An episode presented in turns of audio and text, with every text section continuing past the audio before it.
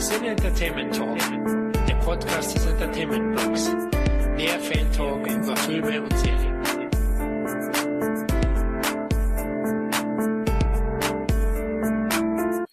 Hallo liebe Hörer zu einer weiteren Folge unseres lockeren Film-Fan-Talks.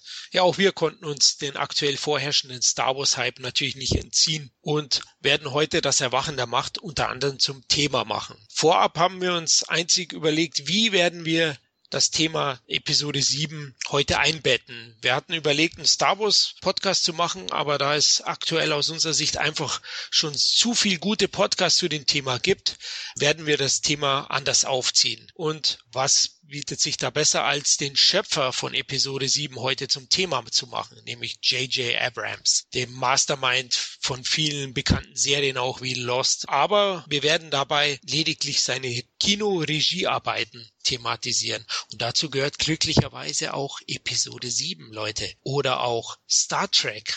Also werden wir fast schon ein Sci-Fi-Franchise-Podcast aufnehmen. Phaser versus Laser, würde ich fast sagen. Aber jetzt genug zur Einleitung. Jetzt werde ich erstmal die heutige Plauderrunde kurz vorstellen. Da ist zum einen endlich mal wieder der Marcel. Cool, dass es geklappt hat. Hallo Marcel. Hallo Florian. Ja, wie geht es dir? Ja, mir geht's soweit gut. Gerade das letzte Mal nochmal Star Wars Episode 7 gesehen. Das wievielte Mal? Äh, das dritte Mal jetzt. Okay. Ja, zum anderen ist unser Stammmitglied Dom dabei. Hallo Dominik. Hallihallo. Na, welche Waffe nimmst du? Phaser oder Laser? Uh, ähm, Trickfrage. Ich bin eigentlich alt-tracky, muss man sagen. Von daher würde ich wahrscheinlich den Phaser nehmen. Aber die Lichtschwerter sind schon irgendwie cooler kann ich bestätigen. Also so richtig gibt's ja keine Laser äh, Laserwaffe in dem Sinn oder, oder äh, Schwertwaffe bei Star Trek. Gibt's sowas? Eigentlich nicht wirklich. Und im Grunde habe ich eine sehr große Faszination für Schwerter. Ähm, wir haben es in anderen Podcasts auch schon angesprochen. Die äh, meine Liebe zu heilen, da kommt ja auch nicht von nichts. Ähm, ich bin auch habe auch selber schon etliches an Kursen äh, in, in verschiedenen Schwertkampfstilen hinter mir. Von daher, äh, schweren Herzens wahrscheinlich dann im Endeffekt doch das Lichtschwert. Fast ein bisschen leid, also als, als Trekkie ist es peinlich, das zu sagen, aber einfach vom Coolness-Faktoren, weil Schwertkampf einfach mein Ding ist. Ähm, äh, Lichtschwert. Du hast also den Hang zu Stichwaffen, ich merk schon. Manchmal muss auch gestichelt werden, ja. ja, das, das kannst du. Ja, der dritte im Bunde ist meine Wenigkeit mal wieder der Florian. Hallo Leute. Also heute werden wir J.J. Abrahams und seine Regiearbeiten thematisieren. Ja, der gute Mann, der Amerikaner, hat ja lediglich fünf Regiearbeiten bisher hingelegt. Kinofilm. Regiearbeiten. Und ist ja noch gar nicht so lang im Kinogeschäft, ne? So neun Jahre würde ich sagen. 2006 war seine erste Kinoregiearbeit. Es war natürlich ein Franchise, darauf kommen wir noch, dass er doch sehr franchise-lastig ist. Anscheinend ähm, so selber im Kino was entwickelt hat erst einmal. Und er kommt ja ursprünglich von Serien, na Dominik? Mhm. Beziehungsweise vom, vom Schreiben her hat er äh, in den 90ern schon als, als Anfang 20-Jähriger ähm, seine ersten Drehbücher nach Hollywood verkauft für Spielfilmproduktionen und das ist halt ein Weg, den dann viele Autoren gehen. Ne? Das, das Medium der Autoren ist nach wie vor einfach das Fernsehen, heute wahrscheinlich mehr denn je und es war dann eigentlich im Endeffekt nur konsequent, dass er dann mit äh, Felicity war es damals Ende der 90er im Fernsehen erstmals dann größer Fuß fassen konnte. Und im Endeffekt haben da ja dann auch seine ersten ähm, Gehversuche als Regisseur angefangen. Eben bei den Serien, wo er auch selber dann ähm, als Producer und, und Showrunner mit aktiv war. Absolut, genau. Also, ja, wollen wir mal seinen Namen entziffern. JJ. Für was steht denn das? Wisst ihr das? Jeffrey Jacob. Genau, Jeffrey Jacob Abrams. 66 geboren in New York. Ja, es wurde ihm schon ein bisschen in die Wiege gelegt, das Produzieren zumindest. Ne? Seine beiden Elternteile sind beides ja Produzenten gewesen, Fernsehproduzenten. Ne? Und man sieht schon, der Apfel fällt nicht weit vom Stamm. JJ ist auch hauptsächlich Produzent, Marcel. Er produziert vor allem, oder? Ja, also das ist so sein, sein Hauptaufgabengebiet, schreiben und produzieren. Ähm, Regiearbeiten hat er ja nicht so viele, sieht man ja. Also auch bei seinen Serien tut er meistens, glaube ich, nur die Piloten inszenieren, oder Dominik? Ich glaube, Lost hat er gemacht. Ähm, er hat Lost gemacht, was ja relativ aufsehenerregend gewesen ist, einfach weil es so ein unglaublich teurer Pilot damals gewesen ist. Aber er hat ja auch davor schon ähm, Regiearbeiten im Fernsehen gemacht. Er hat ja äh, den Piloten für, für Alias inszeniert damals auch. Und was eigentlich noch, ähm, wo es mich das erste Mal tatsächlich ein bisschen gepackt hat und wo ich gesagt habe, oh, da steckt aber noch, noch ein bisschen was drin. Auch im Fernsehbereich war dann, ähm, war es das Staffelfinale der ersten oder der zweiten Staffel für dieselbe Serie, weil da war er ja doch sehr intensiv noch mit der Produktion beschäftigt und war wirklich als Showrunner über alles drüber geschaut, Drehbücher abgeliefert, hat produziert und hat dann eben auch nicht nur den Piloten, sondern ja, es war der Staffel Cliffhanger von der ersten Staffel, hat dann den inszeniert und der hat eigentlich schon auch gezeigt, was für eine vor allem visuelle Stärke JJ als Regisseur mitbringt. Das hat damals schon irgendwo rausgestochen, weil letzten Endes Fernsehregie doch meistens relativ unauffällig ist, was es immer ein bisschen albern macht, wenn man irgendwelche Starregisseure mal in Serien holt. Man, wenn man einen Rob Zombie mal eine Folge CSI Miami inszenieren lässt, ja, was soll das? Letzten Endes können die ganz selten einen eigenen Stempel aufdrücken. Eins der wenigen Beispiele, das mir jetzt einfällt, ist zum Beispiel äh, Quentin Tarantino äh, mit ja. seinem mit seinem CSI-Ausflug. Ne? Aber JJ hat das geschafft. Also der hat, obwohl die Serie ohnehin schon seinen Stempel trägt, hat er mit diesem mit diesem Staffelfinale nochmal ähm, eine Qualitätsschippe auch in, in der Inszenierung draufgelegt. Und da habe ich gedacht, oh, das könnte aber interessant werden, wenn das mal so weitergeht. Und letzten Endes hat das Tom Cruise ja irgendwann auch gedacht, als er dann die DVD-Boxen von Alias gesehen hat. Genau, da kann ich gleich mal die Frage bei euch beiden stellen, weil wir ja schon mitten im Thema sind. Wie habt ihr JJ zuerst wahrgenommen? Durch seine TV-Produktion, wie Lost zum Beispiel, oder durch seine Kinoregiearbeiten wie Star Trek oder Mission 3? Wie war es bei euch? Marcel, bei dir? TV-Produktion. Also ich habe ihn ja kennengelernt so mit Lost, dann Friends und Alias. Alias sogar später als Lost. Ähm, ja, und dann eben Star Trek. Okay, bei dir, Dominik? Bei mir war es definitiv auch äh, Serienbereich. Ähm, Felicity habe ich nicht gesehen, war einfach nicht mein Thema, hat mich nie interessiert. Aber ich bin dann tatsächlich chronologisch eingestiegen. Ich habe ähm, Alias von der ersten Folge angesehen, was aber auch daran lag, dass mich das äh, Thema angespornt. Es war einfach, ich war einfach neugierig zu gucken, kommt da jetzt ein modernisierter Klon von ähm, La Femme Nikita, ähm, was es im Endeffekt ja auch ein Stück weit gewesen ist. Und ähm, Absolut, bin dann ja. An, ja bin an Alias hängen geblieben und dann konsequenterweise dann äh, chronologisch durch die Serien eben mitgeschleift worden, von Alias zu Lost, ähm, von Lost äh, zu Fringe und dann eben ganz normal auch in die Filme mit rein, wobei man sagen muss, im Endeffekt bin ich da nicht unbedingt zwingend J.J. Abrams gefolgt, sondern den Themen. Und ähm, du hast ja schon angesprochen, er ist halt in seinen Regiearbeiten im Kino doch sehr franchise-lastig unterwegs. Und äh, ich hätte diese Franchise-Beiträge wahrscheinlich ohnehin gesehen, auch wenn irgendjemand völlig anders sie inszeniert hätte. Nur so ergibt sich halt dann zusätzlich noch dieser JJ-Bogen. Genau, nichtsdestotrotz finde ich, sieht man bezüglich Lost zu Mission Impossible 3 auch Parallelen. Also er hat schon einen gewissen Inszenierungsstil, hast du ja schon angeschnitten. Das sieht man auch in dem Film. Also er, er kann sehr, sehr gut Emotionalität im Film bringen, finde ich. Die Figuren sind ihm auch oft wichtig. Oder meistens. Ich finde schon, dass er das sehr, sehr gut umsetzt immer wieder. Also bei Mission Impossible 3 kommen wir ja gleich dazu hm. hat es ja eher dazu gebracht, dass Tom Cruise eben oder Tom Cruise Charakter doch vermenschlicht wird, ja. Also man hat auch mehr Hintergründe über ihn erfahren und ähm, er ist ja vielschichtiger geworden, finde ich. Der liebe Ethan Hunt durch Teil 3, ja. Wenn ich da einhaken darf, äh, vielleicht äh, sogar mehr als die Leute haben wollten. Äh, nicht umsonst ist der, der dritte nicht so hoch äh, angesehen.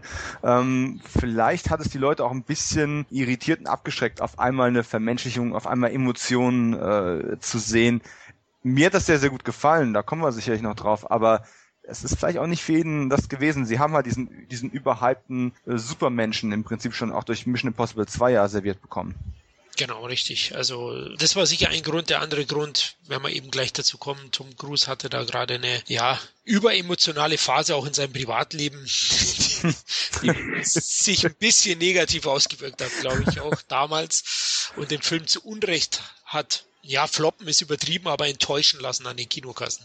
Mhm. Haben wir ja ausgiebig schon in unserem Mission Impossible Franchise Podcast besprochen. Also wer da mehr wissen will, wir werden jetzt nicht so tief in Mission Impossible 3 reingehen, weil wir eben eigentlich alles, was dazu sagen gab, in unserem Mission Podcast besprochen haben, den ihr auch gerne hören dürft.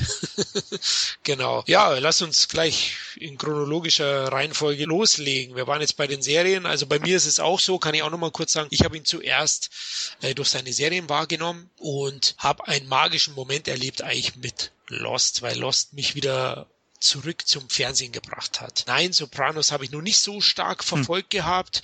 War auch in Deutschland ja, lief unter ferner Lief im ZDF damals nachts irgendwie versendet, hab's dann nicht mitbekommen und hab erst 2004 dann durch Lost unter anderem wieder die TV-Serien für mich entdeckt, habe dann auch 2004 Deadwood gesehen und dann hat mich das Ganze wieder gefangen und so habe ich eben auch JJ so richtig wahrgenommen durch seine TV-Produktion. Lost, die er als Overhead oder Showrunner betreut hat. Ja, da kommen wir auch nochmal später dazu, hat sich sehr, sehr talentierte Schreiber dazu geholt, die alle eigentlich Karriere gemacht haben, wenn man ehrlich mhm. ist. Ne? Lindelof, äh, Kurtzman, ja, den dritten äh, kann ich nicht aussprechen, wahrscheinlich Roberto Orci, Orci, wie auch immer. Ich will da auch nicht raten, wie der wirklich ausgesprochen wird. ja, ich weiß es nicht genau, aber die drei Herren sind alle big im Business, genau wie JJ und das ist auch schon sehr gut. Er er schart immer ein sehr, sehr talentiertes Autorenteam um sich und er entscheidet dann meistens richtig, was man am Ende verwendet. Ich vermute, dass es so läuft, eben auch bei den Star Trek Filmen ist es so gelaufen, da kommen wir noch dazu, denn JJ war ja nicht wirklich ein Star Trek Fan ne, sondern seine Autoren. Hast Gut. du denn dann ähm, als Reaktion auf Lost geguckt, was er vorher gemacht hat und dann Alias nachgeholt? Ja, habe ich gemacht. Ich habe mir die Komplettbox geholt, hab's angeschaut, war auch begeistert, konnte dann auch, lass uns gleich die Überleitung finden, konnte dann auch nachvollziehen, warum Paramount oder Tom Cruise, besser gesagt, ihn für den idealen Mann für Mission Impossible hielt. Denn mhm. der war ja auch äh, Fan der Agentenserie mit Jennifer Garner in der Hauptrolle, die dadurch ja bekannt geworden ist. Ja, habe ich. Also ich habe vieles mhm. nachgeholt von ihm oder vieles eben diese Serie nachgeholt von ihm. Aber da hast du eigentlich was Schönes gesagt. Im Endeffekt, wenn man jetzt böse sein wollte, könnte man ja durchaus sagen, dass Alias im Endeffekt, wenn auch nicht geplant, eine ideale Visitenkarte gewesen ist, um eine Bewerbung einzureichen für einen Mission Impossible-artigen Kinofilm genauso wie, und da kommen wir dann auch noch drauf, Star Trek im Endeffekt ja auch ein wunderbares Bewerbungsvideo gewesen ist, um zu sagen, hey, ich könnte der neue Typ für Star Wars sein. also ja. es ist schon interessant im, im Rückblick zu sehen, wie sich das dann tatsächlich hm, logisch ineinander fügt. Darf ich das Ganze ein bisschen weiterspinnen? Wenn du das so sagst, sehe ich es richtig. Und ich finde, Super 8 ist die perfekte Bewerbung für Goonies 2, der schon lange im Gespräch ist. Vielleicht übernimmt er den ja. es wäre nur ähm, wünschenswert, denn ja, wir kommen ja noch dazu, aber ich glaube, er hat keine schlechten Filme abgeliefert. mhm. Gut, also äh, Marcel, Mission Impossible 3, Dominik und meine Wenigkeit haben ja schon genug drüber gesagt über ja. in, in unserem Podcast. Wie fandest du denn den dritten Teil? Ähm, ich fand ihn im Vergleich zum zweiten deutlich stärker. Für mich ist es der Lieblingsteil der Reihe, der Mission-Reihe. Okay. Neben Rogue Nation. Also hm. mir hat vor allem auch Philip Seymour Hoffman in der Rolle des Gegenspielers sehr gefallen. Denn wie das Ganze aufgezogen wurde mit seiner Frau, ihn mal von der anderen Seite zu zeigen, nicht so der Superman, an dem alles abprallt, sondern auch mal eben mehr, wie ihr schon gesagt habt, die menschlichere Seite von ihm zu zeigen. Hat mir sehr gut an dem Film gefallen, aber auch eigentlich die ganze Action, der Cast war super, ohne Frage. Ich muss auch sagen, Abrams selber habe ich erst richtig kennengelernt durch French, weil Lost habe ich natürlich auch gesehen und da habe ich ihn auch wahrgenommen, aber French war so das, wo ich dann auch mehr mich mit J.J. Abrams beschäftigt habe und dann gemeint habe, so ja, könntest doch mal Alias gucken und dann auch zu Star Trek und seinen anderen Werken gekommen bin. Okay, da und immer noch Fan von ihm bin. also. Hast du hast du Mission 3 äh, dann gesehen, bevor du Alias gesehen hast oder danach? Danach. Also, nee, Alias habe ich davor gesehen, bevor ich Mission 3 gesehen habe, so. Mm. Florian und ich haben darüber ähm, off-air schon mal auch philosophiert. Wir haben auch schon die emotionale Komponente angesprochen, das hast du ja eben gerade auch nochmal treffend ähm, erwähnt. Ähm, wer hätte denn bitte schön vor Mission 3 gedacht, dass Philip Seymour Hoffman so einen genialen Bösewicht abgeben könnte? der jetzt nicht unbedingt jetzt ein emotionaler Bösewicht war, es würde jetzt falsch rüberkommen, wenn man das so sagen würde, aber der absolut nachvollziehbar und glaubwürdig eine Bedrohung für diesen Superman äh, Ethan Hunt ist. Irre. Also das ist tatsächlich eine, eine Stärke, sowas, ähm, sowas aus dem Hut zaubern zu können. Auch wenn mein Kritikpunkt an Mission 3 ja immer noch ist, dass es schon im Endeffekt sowas wie eine aufgepimpte Kinoversion von Alias ist und Alias immer noch sowas wie eine modernisierte Variante von Nikita ist. Das wäre jetzt ja. die Negativbetrachtung. Und äh, wohlgemerkt, ich mag das alles. ja, da könnte ich dir fast sogar recht geben, ne?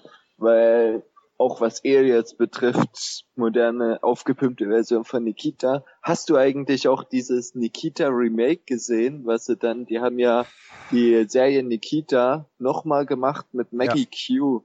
Beziehungsweise äh, so indirekt haben sie es ja als Fortsetzung verkaufen wollen. Ja, ich habe die erste Staffel davon gesehen. Äh, man, okay, man muss fair sein, es ist ja nicht wirklich völlig schlecht. Es ist nur es ist nur A nichts Besonderes, es ist B schlechter als die Vorgängerversionen davon und dann muss man sich natürlich fragen, welche Daseinsberechtigung hat das eigentlich? Das ist ein bisschen mein Problem damit äh, und äh, ganz ehrlich, Peter Wilson in der als Nikita in der 90er Jahre Adapt Serienadaption äh, war einfach unglaublich emotional auch gewesen und tough und sexy und nicht, dass Maggie Cures nicht auch wäre, aber nicht auf diesem Level. Nee, auch hat sie irgendwie den Charakter nicht so verkörpert, wie ich es eigentlich so von Nikita gewohnt bin. Ich habe ja die alte Serie auch gesehen. So mhm. ist es nicht das hat wiederum dann aber äh, Alias eigentlich besser hinbekommen. Also Jennifer Garner ist, ähm, auch wenn sie in, in dem Piloten noch aussah wie Lola Rent, ähm, ist ja durchaus äh, dann eigentlich eine würdige, eine würdigere neue Nikita-Version mit Mystery-Elementen gewesen, als es tatsächlich die äh, neue Nikita-Serie gewesen ist. Von daher, ähm, der Nikita-Trieb in mir ist durchaus äh, auch durch JJ dann im Endeffekt befriedigt worden was Maggie Q nicht geschafft hat. Und bevor es einer falsch versteht, ich möchte damit nicht sagen, dass äh, ich JJ befriedigender finde als Maggie Q. Das wäre jetzt sexuell gesehen eine völlig falsche Aussage. okay, also Nikita habe ich gar nicht gesehen, aber ich habe anscheinend was verpasst. Die, ich meine die TV-Serie. So. Die TV-Serie. Oh Gott. Also die alte TV-Serie, gut aus heutiger Sicht, ich habe sie lange nicht mehr gesehen. Wahrscheinlich würde es vom Pacing her heute nicht mehr so zünden wie damals. Aber es war schon, es war schon hart. Also auch was das den, den düsteren Charakter der Hintermänner anbelangt, das brauchte sich hinter dem hinter dem auch ziemlich äh, nihilistischen ähm, Luc Besson-Film auch nicht verstecken. Lass uns kurz zu Mission 3 nochmal kommen und zu J.J. Abrahams, das ist ja unser Thema heute. Und was mir schon auch auffällt bei Mission 3 ist, also JJs Filme bieten ja nicht immer einen ausgeklügelten Plot. Wir werden auch zu Episode 7 kommen. Der Plot erweist sich nicht als besonders sondern ähm, die Stärke in seinen Filmen sind die Charaktere. Er weiß es eigentlich, die Charaktere sehr, sehr gut zu zeichnen und dadurch eben auch eine gewisse Emotionalität im dramaturgischen Verlauf zu entwickeln. Ja, sei es bei Star Wars, mhm. sei es bei Mission Impossible 3, man, man bekommt es eben mit, wie Tom Cruise menschlicher wird, dadurch schlägt man sich auf seine Seite, findet ihn noch sympathischer. Ähm, Im Mission Impossible 2 war sicher einigen Kinogängern nicht so sympathisch als unverwundbarer, äh, langhaariger, gut aussehender ja, Actionboy.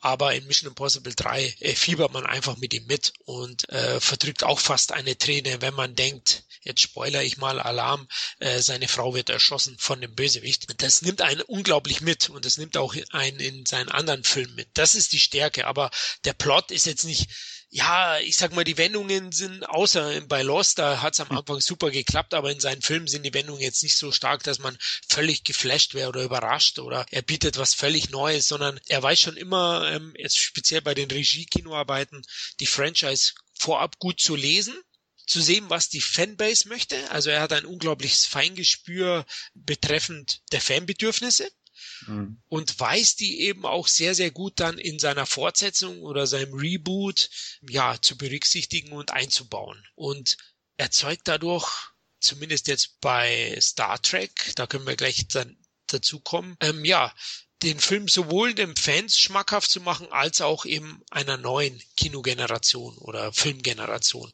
das Fieber zu mhm. entfachen für die Filme, oder? Star ja. Trek.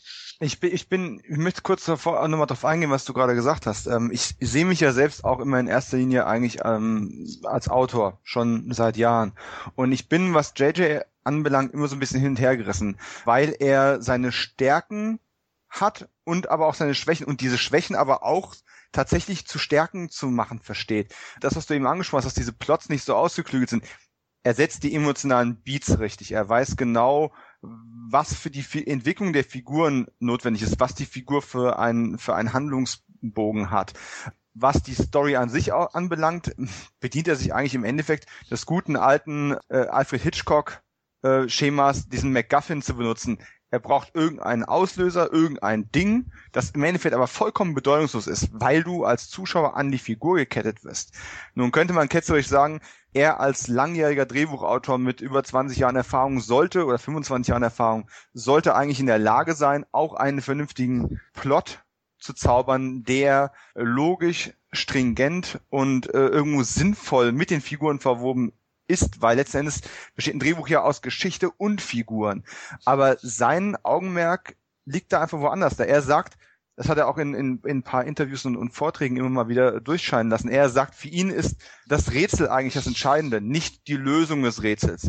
Weil was dir die Charaktere entblößt, ist im Endeffekt nichts anderes als das, wie gehen sie mit dem Rätsel um? Wie versuchen sie der Lösung näher zu kommen? Was erzählt uns das über die Figuren?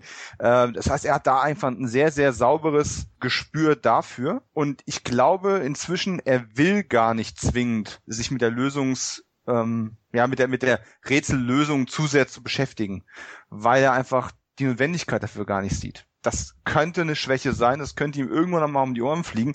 Bis dahin finde ich es aber ziemlich faszinierend, weil wenn wir eins aus Akte X gelernt haben, dann ähm, Rätsel blöd aufzulösen ist auch blöd. Dann lieber rätselhaft lassen. Da gebe ich dir recht. Also ich finde auch, man kann gerne auch mal was offen lassen und das Publikum rätseln lassen, sozusagen. Ja. es ist oft spannender, als wenn man es dann plump auflöst, ne? wie in manchen Filmen. Der Weg ist das Ziel, oder? Hm. Kann man so sagen. Ja. Hat euch eigentlich überrascht, dass dann Mission Impossible 3 äh, trotz der hohen Qualität eigentlich eine Enttäuschung war in den Kinokassen? Also 150 Millionen Dollar Budget, 134 Millionen in den USA eingespielt. Marcel, ja. warst du überrascht? Ja, ich glaube, der ist im Mai oder so gestartet. da war ja sowieso das Sommerloch, wo eher weniger Leute ins Kino gehen. Hätte ich es irgendwie besser gefunden, wenn sie den entweder dann November, Dezember, Oktober so gebracht hätten. Vielleicht könnte es auch daran liegen, dass manche eben für Abrams Welt noch nicht bereit sind. Weil man muss natürlich sagen, dass er auch einen schon fordert, auch was die Rätsel betrifft. Das stimmt, also Aufmerksamkeit braucht man schon, aber ich glaube, wir hatten es ja im Mission Podcast schon gesagt, Dominik. Ich glaube, Tom Cruise hat schon auch, äh, war einfach zu dem Zeitpunkt out. Ja, er hat sich ein paar Fauxpas geleistet. Mhm. Er war ja frisch verliebt und musste das der ganzen Welt mitteilen. ja. ähm, er hat sozusagen ein paar Stunts auf der Couch gemacht in irgendeiner TV-Show, glaube ich, war es, als er rumgehüpft ist. Flummi und hat sich so gefreut. ich weiß nicht, was er da genommen hatte. Ich glaube, er hat den Medikamentenschrank von Klaus Kinski geplündert. Das ist einfach keine gute Idee.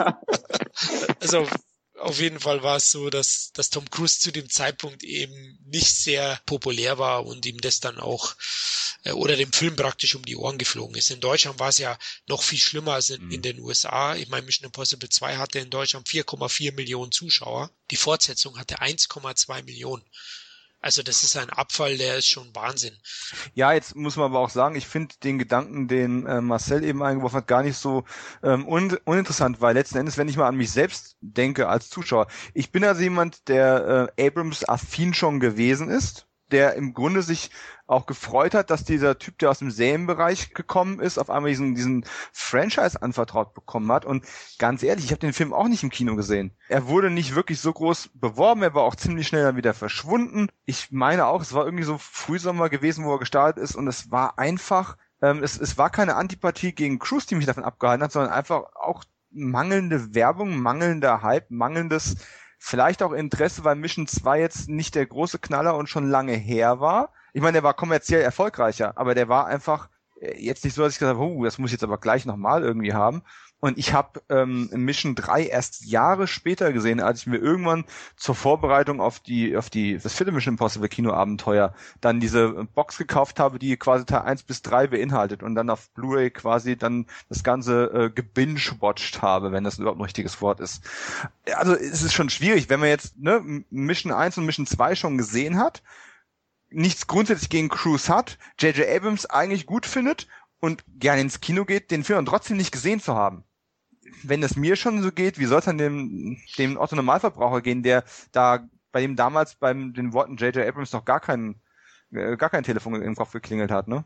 Also die Story war ja nicht besonders kompliziert, die Wendung auch nicht. Wenn was kompliziert ist für, für das Mainstream-Publikum, sind es die Flashbacks, oder? Die er immer wieder einsetzt. Ne? Er mhm. hat eine unruhige Inszenierungsstil. Es geht nicht mhm. fortlaufend, sondern zu Beginn sieht man ja eigentlich schon das Ende. Das bist, das bist du seit Tarantino und Pulp Fiction eigentlich auch inzwischen schon genau. auch schon gewohnt. Das ist jetzt so neu auch nicht mehr der Trick. Nee, nee, neu ist es nicht, aber weil ihr ja gemeint habt, dass das JJ vielleicht ein bisschen anstrengender ist zum Gucken oder so. Aber dafür müssten die Leute ins Kino gegangen sein, um das, um das zu sehen und rauszufinden. Und dann müsste schlechte Mundpropaganda gesagt haben, der Film ist mir zu hoch. Das ist ja gar nicht passiert. Der Film hatte einfach gar keine Propaganda, wenn ich es richtig erinnere.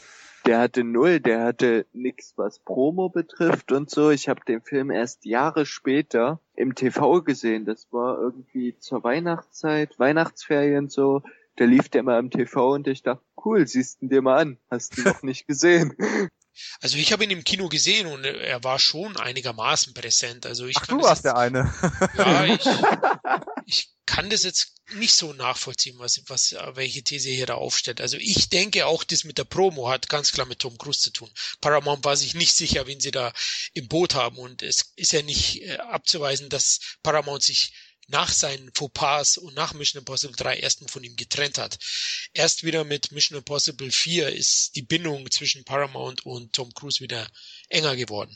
Ja, also man hat, da muss schon was vorgefallen sein. Aber der Film gewinnt ja über die Dauer. Also Mission Impossible 3 hat mittlerweile mit dem besten Ruf von der Reihe. Mhm. Auch wenn er so ein bisschen für sich allein steht, ja, also er hat ja eben fast schon eine klassische äh, Rachestory, ja. So ein bisschen in die, in die, in die Ecke geht's dann. Er macht einen auf Alleingänger, muss es sozusagen machen. Er hat zwar ein kleines Team um sich geschart, aber das spielt ja, spielt vielleicht eine größere Rolle als in Teil 2, aber auch noch nicht so eine große wie in Teil 4, weil da geht's ja mhm. eben back to basics. Aber er ist auf jeden Fall ein Film, den wir euch alle drei absolut empfehlen können und ein guter Einstieg für J.J. Abrahams. Ja, also äh, nicht nur für J.J. Abrams, also grundsätzlich, wer den äh, noch nicht gesehen hat, also ich könnte mich im Nachhinein ärgern, dass ich nicht im Kino gesehen habe. Ich hätte das hätte da sicherlich auch im Kino meinen Spaß dran gehabt. Ja, ist äh, eigentlich schade. Wahrscheinlich war aber wirklich auch der Kontrast einfach zu stark von von zwei zu drei, dass es doch ein bisschen ein bisschen reingehauen hat aber dabei, das haben wir im Mission auch, im Podcast auch schon äh, angesprochen und noch vertieft und ich kann auch jeden dann nochmal darauf hinweisen, äh, zieht euch den einfach mal rein. Diese individuellen Stile, die jeder einzelne Regisseur in die Reihe mit reingebracht hat und diese permanenten Regiewechsel, ähm, trotz einem Tom Cruise als Überwacher von allem, ist sicherlich was gewesen, was diesen Franchise ähm, auch lebendig äh, gehalten hat. Deswegen, äh, ich bin da genau wie Marcel, Teil 3 ist ja mit mein Liebling und ähm, mit Rogue Nation zusammen und obwohl ich mich sehr freue, dass ähm, Christopher McCrary jetzt wahrscheinlich Mission 6 noch macht, ich sehe es ein bisschen zwiespältig, weil man von diesem Schema abweicht. Aber es hat mit JJ nichts mehr zu tun, weil der kommt dahin an nicht mehr zurück. Richtig, genau, weil du jetzt die Stile ansprichst. Ja, Teil 2 war ja eher ein überdrehter Zeitlupen-Action-Comic von John Boo ganz klar mhm. sein Stil drin. Ich mag John Boo, deswegen konnte ich dem Finale auch was abgewinnen. Viele schütteln dann Kopf. Ja. Ist, mhm. ist einfach Boo-Ballett pur, übertriebenes natürlich und ja, Teil 3 war natürlich dann auch, würde ich schon sagen, eher roh, hart. Es war jetzt kein Comic, sondern das war ernst. Das ging wieder mehr in Richtung Thriller auch und hatte wenig Humoranteile. Ja, so kleine Nuancen. Teil 2 hatte jetzt auch nicht wirklich Humor, nur unfreiwilligen. Aber ähm, er war natürlich vom, vom Stil schon ein klarer Bruch. Und ist auch das Interessante, gebe ich dir recht. Und ich sehe es auch mit McQuarrie, dass man jetzt das erste Mal denselben Mann wiederverwendet, der einen guten fünften Teil abgeliefert hat. Aber dass man nicht wieder einen neuen dran lässt, finde ich jetzt, ich bin mir nicht sicher, ob ich das gut finden soll. Ich ja? muss sagen, ich sehe das genauso wie ihr. Also was McCrary anbetrifft, ich fand, äh, mit Rogue Nation hat er einen super Film hingelegt. sogar deutlich besser, was ich nicht erwartet hätte, als der James Bond, muss ich sagen. D'accord. Ja, sind wir alle einer Meinung, ja. Und ich bin auch etwas zwiespältig, dass jetzt zum ersten Mal eigentlich in der Geschichte von Mission Impossible ein Regisseur zwei Teile macht und dann noch dazu ähm, der Cast so ein bisschen, also der wurde ja, was die weibliche Besetzung betrifft, gerade immer wieder geändert. Und hm. jetzt Rebecca Ferguson auch wieder im sechsten dabei. Ob das so gut ist. Man will Konstanz, ja. Sie hat ja, ja überzeugt. Im Gegensatz zu dem Wechsel des Regisseurs finde ich das Beibehalten von ähm, Miss Ferguson eine relativ gute Sache, weil das ist eine Sache, es hat nicht wirklich gestört, dass die die Frau permanent ausgetauscht haben. Es hat aber auch nicht gerade für die Darstellerinnen ähm, und deren Rollen äh, gesprochen, weil ich bin mir ziemlich sicher, dass man ähnlich wie Wing Rames, den man ja beibehalten hat, oder Simon Peck, den man beibehalten hat, als man sie erstmal eingeführt hatte, dass man das mit den Frauen auch mal so zumindest ab Teil 3 angedacht hatte, aber einfach nicht durchziehen konnte, weil irgendjemand da nicht zufrieden gewesen ist jeweils. Und wenn es nur Tom Cruise selbst gewesen ist und dass man jetzt mit Ferguson jemanden gefunden hat, in dem man das Vertrauen hat, weitermachen zu können, finde ich grundsätzlich eigentlich okay.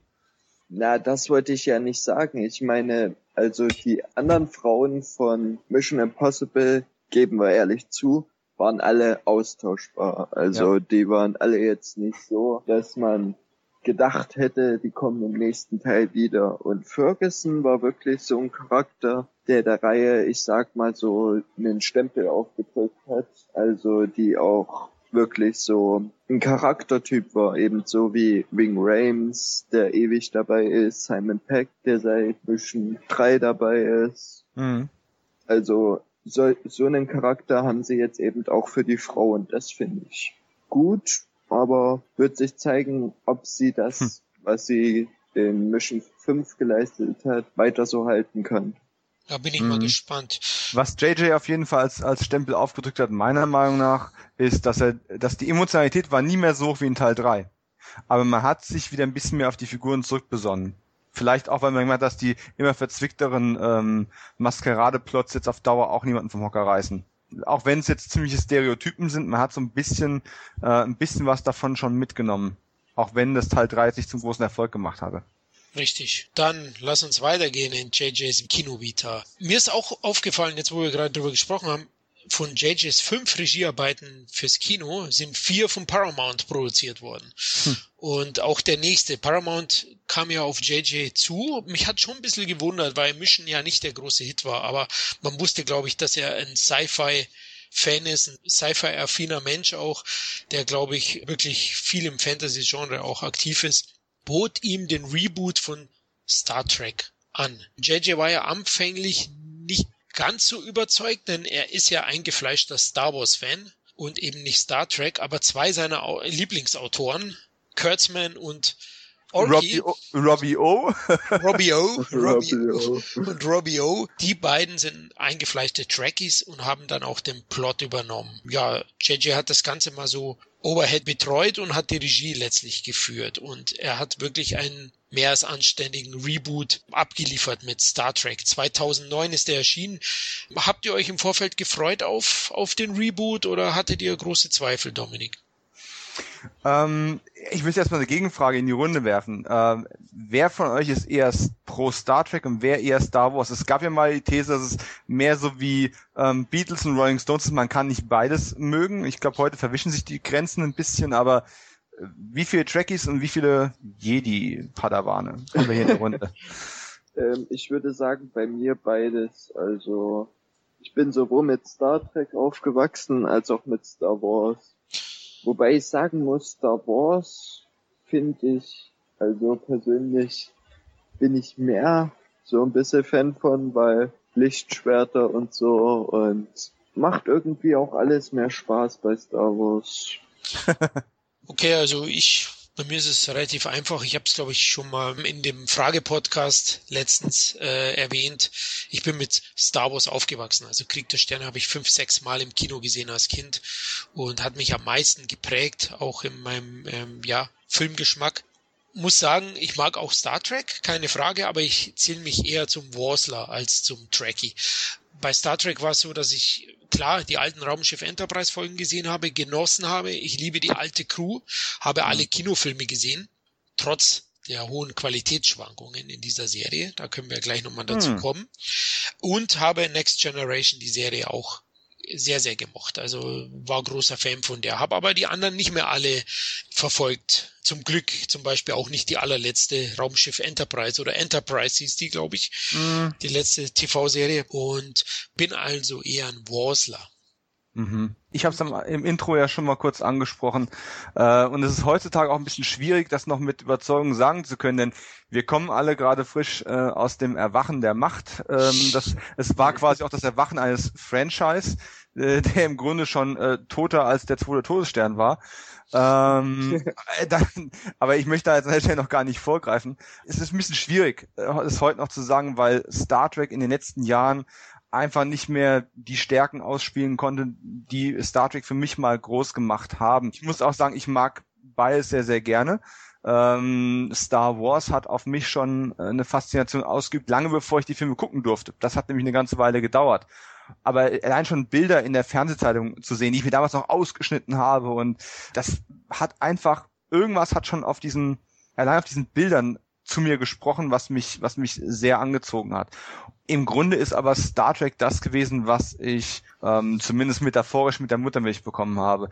Ich habe äh, direkt, ich bin mit Next Generation eingestiegen und habe dann quasi tatsächlich mit Ausnahme von ein paar Folgen Voyager, weil Voyager tut mir leid, da hat es auch bei mir langsam mal aufgehört, habe ich alles eigentlich gesehen, was es äh, von Star Trek gibt und gerade zu der Blütezeit ähm, von Star Trek hätte mich nie einer davon überzeugen können, dass ich mal Star Wars über Star Trek stelle. Ähm, ich denke, im Grunde meines Herzens bin ich immer noch eher Trekkie als Warsler. Aber gerade heute kommen wir in eine sehr schwierige und gleichzeitig sehr interessante Zeit rein, wo es ja, wo wirklich die Grenzen verschwinden. Und da kommen wir schon zu meinem großen Problem. Obwohl ich die Star Trek Kinofilme plus minus mag und einige wirklich sehr mag, ist Star Trek eher etwas für das Medium Fernsehen.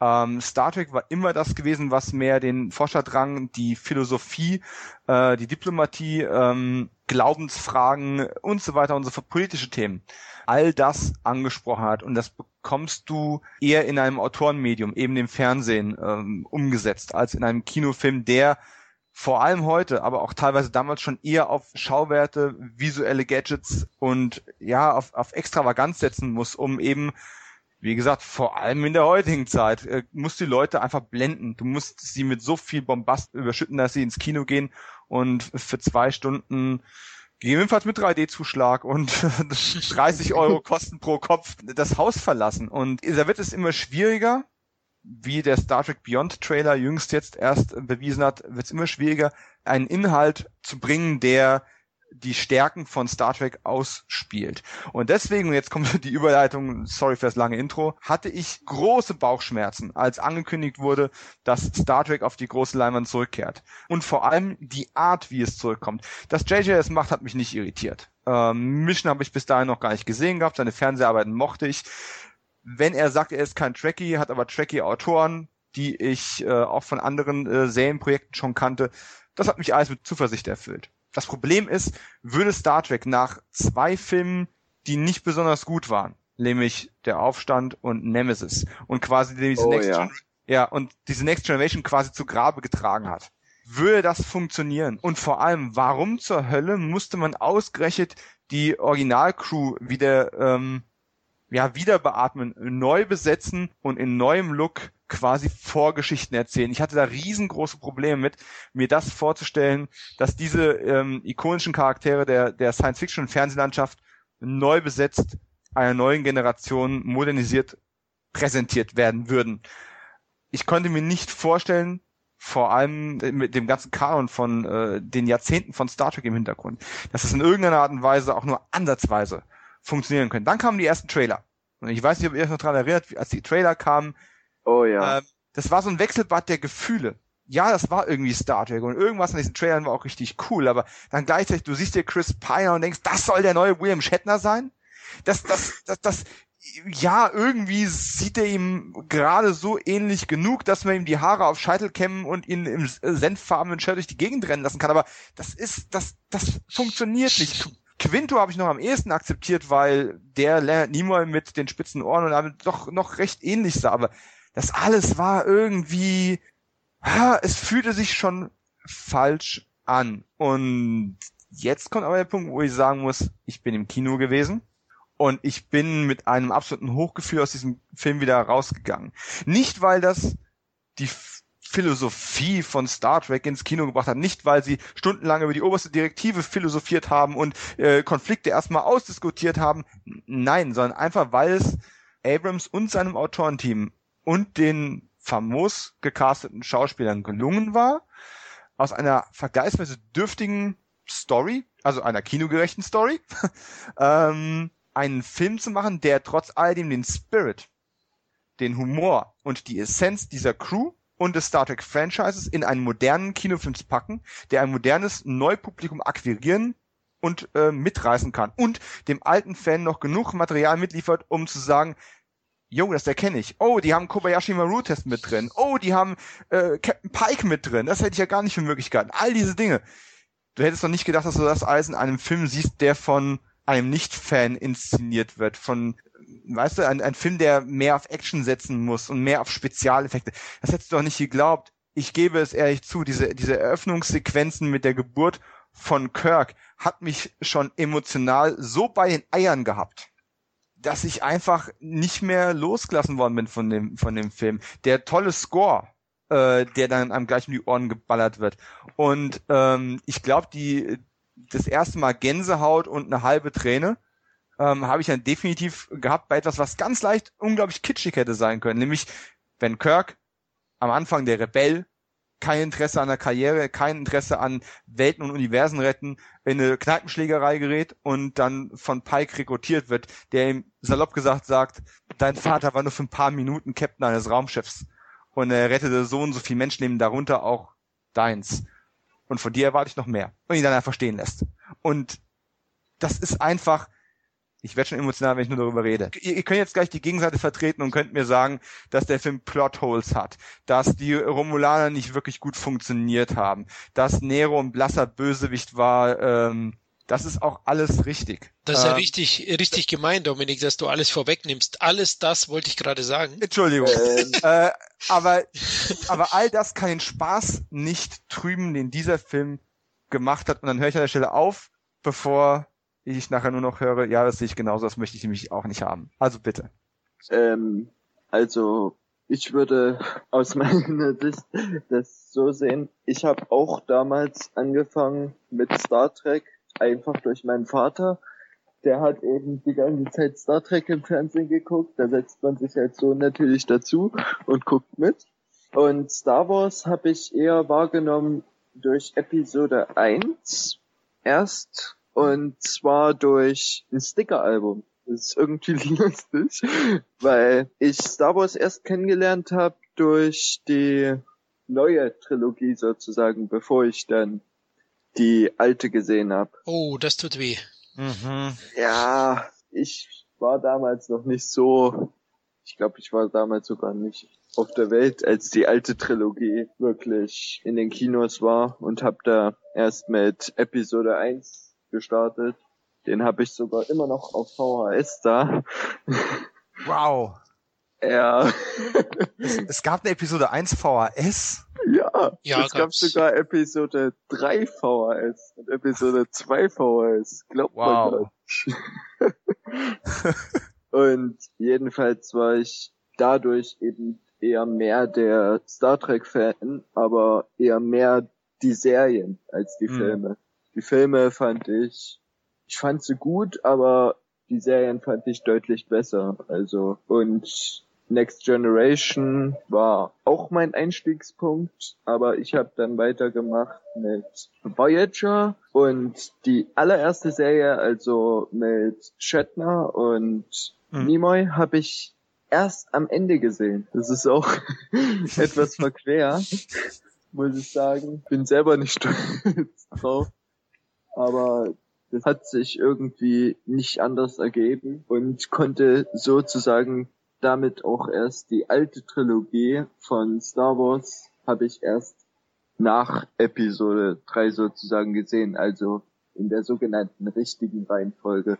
Und war, als ich erfahren habe, dass Star Trek einen neuen Kinofilm bekommt, erstmal ziemlich skeptisch. Auch wegen Nemesis, weil ich damals mhm. Nemesis im Kino gesehen habe und mir gedacht habe, so, ähm, ja, das kannst du beerdigen mit Star Trek Kinofilm, weil dem konnte ich fast überhaupt nichts abgewinnen. Und ja, hab dann eben die ganze Marketingkampagne zu Star Trek mitgekriegt und gedacht so, ja, gehst du mal ins Kino und schaust mal so, wie der ist. Und ich war geflasht. Man muss natürlich sagen, gebe ich Florian recht, der Bösewicht ist nicht wirklich die Welt. Also und die Romulaner, darüber könnte man sich jetzt streiten, aber vor allem, was mich fasziniert hat, war die Crew. Also gerade Karl Urban als Pille fand ich genial. Dann Chekhov war gut besetzt. Also die Crew hat miteinander harmoniert und das war für mich persönlich der Punkt, der dann eben mich auch davon überzeugt hat, dass der Star Trek Kinofilm einfach super ist. Eigentlich hauptsächlich wegen der Crew, weil ich da große Bedenken hatte. Mhm. Gut, dann gebe ich meinen Senf dazu, oder? Äh, Star Trek, klar. Also bei mir war es anders wie bei euch. Ich hatte eigentlich keine Zweifel, weil für mich äh, das Star Trek Franchise durch die Kinofilme eigentlich tot war. Also ich hatte mich einfach nur gefreut, dass man, dass man endlich ein Reboot wagt, denn ich glaube, es war eh in der Sackgasse, ne? Das Franchise mit der alten Crew und äh, dadurch war es eigentlich auch gut. Hab mich auch gefreut, war ja eben JJ-Fan durch Lost, hab mich, äh, hab mich auch nicht beirren lassen. Für mich als Wasler war es eben Vorteil, dass er als Wasler jetzt ein bisschen äh, Krieg der Sterne Blut ins Star Trek-Universum bringt. Können wir ja gleich noch besprechen, weil für viele Fans das eben auch ein K.O.-Kriterium der neuen Star Trek-Filme sind. Ja, es gibt welche, ja. die die neue Reihe nicht so gut finden. Also die Trailer haben mir super gefallen. Ich habe mich riesig gefreut. Und der Film hat mich ja insgesamt auch nicht enttäuscht. Der Film wie ihr gesagt habt, ist perfekt gecastet. Ja, also auch ich finde Urban am besten. Also er ist für mich der perfekte Pille. Allein, das ist die einzig gute Szene im Behind, wo er sagt, da wenigstens mm. sterbe ich nicht alleine. Ja. ja. Ähm, das war die Szene, wo auch das Publikum am meisten lacht und, und ist im dritten ja. Teil jetzt aktuell. Und auch dort, finde ich, spielt er ihn sehr, sehr gut. Ich finde auch Cherkov gut. Ich finde selbst Chris Pine gut gewählt. Spock-Darsteller ist sehr, sehr gut gewählt. Also da passt alles auch. Ich finde auch Set-Design sehr, sehr gut. Man hat die Enterprise zwar einen neuen Anstrich gegeben, hat aber auch viele Originalelemente der alten ja, Enterprise-Brücke beibehalten, also Kapitänssessel, Lift dahinter, na, solche Kleinigkeiten, hat das Ganze aber in so einem gewissen, ich habe es damals in meiner Kritik Apple-Style genannt. Mhm. Also damals so alles ein bisschen im Weiß, große Bildschirme. Es war ja 2009, wo er erschien, noch nicht so allgegenwärtig wie jetzt. Ja, jetzt hat das fast jeder Film. Hm. Damals haben sie es so gehabt und und das hat mir auch sehr sehr gut gefallen. Ja, die Story ist nicht so perfekt. Also jetzt komme ich zu ein paar negativen Punkten. Finde sie auch nicht, wie ich vorhin eben erwähnt habe, die Story, der fehlt ein bisschen an Raffinesse, würde ich sagen. Ja, also da gibt's wieder so kleine Punkte, wo ich sage, hm, da wird ein bisschen mehr gehen. Der Bösewicht Nero von Eric Banner gespielt ist definitiv Plus. Nicht nur er ist ein bisschen, er ist enttäuschend für mich. Mhm. Ist einer der Minuspunkte des Films. Da wäre auch deutlich mehr gegangen wie im Teil 2. Da finde ich ging mehr mit dem Bösewicht. Ähm, ist auch so. Und es gibt ja einige Logiklöcher, ja, die mich auch ein wenig stören. Was auch dazu führt, dass der Film bei mir keine 10 und keine 9 bekommt. Ja, also der Film hängt so bei mir so bei 8, 8,5. Aber er ist schon wirklich sehr, sehr unterhaltsam. Er hat wirklich sehr, sehr gute Effekte, die sind up to date, keine Frage. Mhm. Stehen dem Star Wars Konkurrenten in nichts nach, kann ich gleich so sagen. Und ähm, vielleicht gibt es ein bisschen zu wenig Action an sich. Also, aber der Film führt eben die neuen Charaktere ein, was ich auch sehr, sehr gelungen finde. Auch wieder eben das, das, die Charakterentwicklung ist auch so eine Stärke bei den JJ-Filmen. Der macht das ganz gut. Klar, teilweise Klischees oder er bedient sich eben oder dient als Hommage an der, an die alte TV-Serie. Also man wird jetzt nicht immer überrascht. Ähm, Kirk ist einfach ein Draufgänger, ja, äh, neigt zur Arroganz, würde ich sagen. Das überrascht einen nicht wirklich, aber unterhält top der Film. Also der Film vergeht wie im Flug, macht unglaublich viel Spaß und vor allem äh, bereitet einen perfekten Weg für Fortsetzungen. Ja, also da, da konnte man drauf aufbauen, da habe ich mich auch auf Fortsetzungen gefreut und ist ein sehr, sehr gelungener Neustart der Reihe. Hat eben ein paar kleine Schwächen, aber insgesamt machen es hier vor allem auch eben die Charaktere. Die neue Crew, die ist jung und spritzig, aber erhält doch viele eben Charakterzüge von den Originalcharakteren aus der 60er Jahre Serie. Hm. Noch eine kleine Schwäche finde ich vielleicht die Liebelei zwischen Spock und ich weiß schon gar nicht mehr, wie die Dame heißt. Uhura. Uhura. Uhura, genau. Oh, da denke ich immer. Genau, das war Sandy Newton, war's die? Die Darstellerin? Nein. Nein. Zoe Saldana. Ach, ich verwechsel die beiden immer. Ah, Ach, das ja. ist einfach so, die eine hat zu nichts gebracht und die andere spielt die Gamora in Guardians of the Galaxy. Ach, okay. Gut, perfekt. Sehr schön. Ja, mehr brauche ich eigentlich nicht dazu sagen. Für mich ist Star Trek ein sehr, sehr guter Film. Auch JJ hat es wieder geschafft. Der Film war ein großer Erfolg. 140 Millionen Dollar Budget in den USA fast 260 Millionen Dollar eingespielt. Also die Studiobosse waren hoch zufrieden und haben JJ natürlich, ich glaube bereits bevor der Film erschienen ist, hatte Paramount ihnen bei Test-Screenings angeboten, eine Fortsetzung zu drehen. Stimmt das? Wisst ihr das?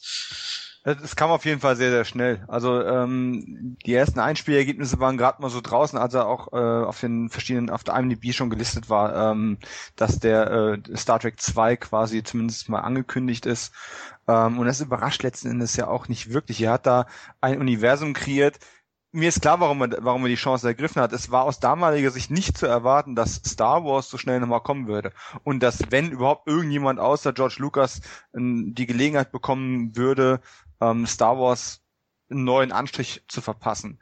Ähm, dass er dann das aus seiner Sicht gesehen zweitbeste genommen hat und Star Trek eine Frischzellenkur verpasst hat, überrascht eigentlich niemand. Und ich habe mich in letzter Zeit auch ziemlich viel mit Star Trek-Fans in allen möglichen ähm, Foren und Facebook-Gruppen, ich möchte nicht sagen rumgeschlagen, aber wir haben rege diskutiert. Ich bin ein alter Fan. Und ich kann diese, diesen Kritikpunkt, den du eben auch angesprochen hast, dass das neue Star Trek zu Star Warsig ist, nicht nachvollziehen. Ja, es ist anders. Aber der Punkt ist, die ganze Kinolandschaft hat sich eben auch verändert. Und das ist eben die große Schwäche von, von vielen äh, Filmreihen, äh, die dann irgendwann eingehen, dass sie sich nicht anpassen können. Und das hier wurde angepasst. Ja. Ich hatte im Vorfeld ja große Bedenken, vor allem, dass man Kirk, Spock und Co. wieder ähm, verwendet und neu besetzt und nicht einfach noch eine Next, Next Generation fürs Kino jetzt auflegt.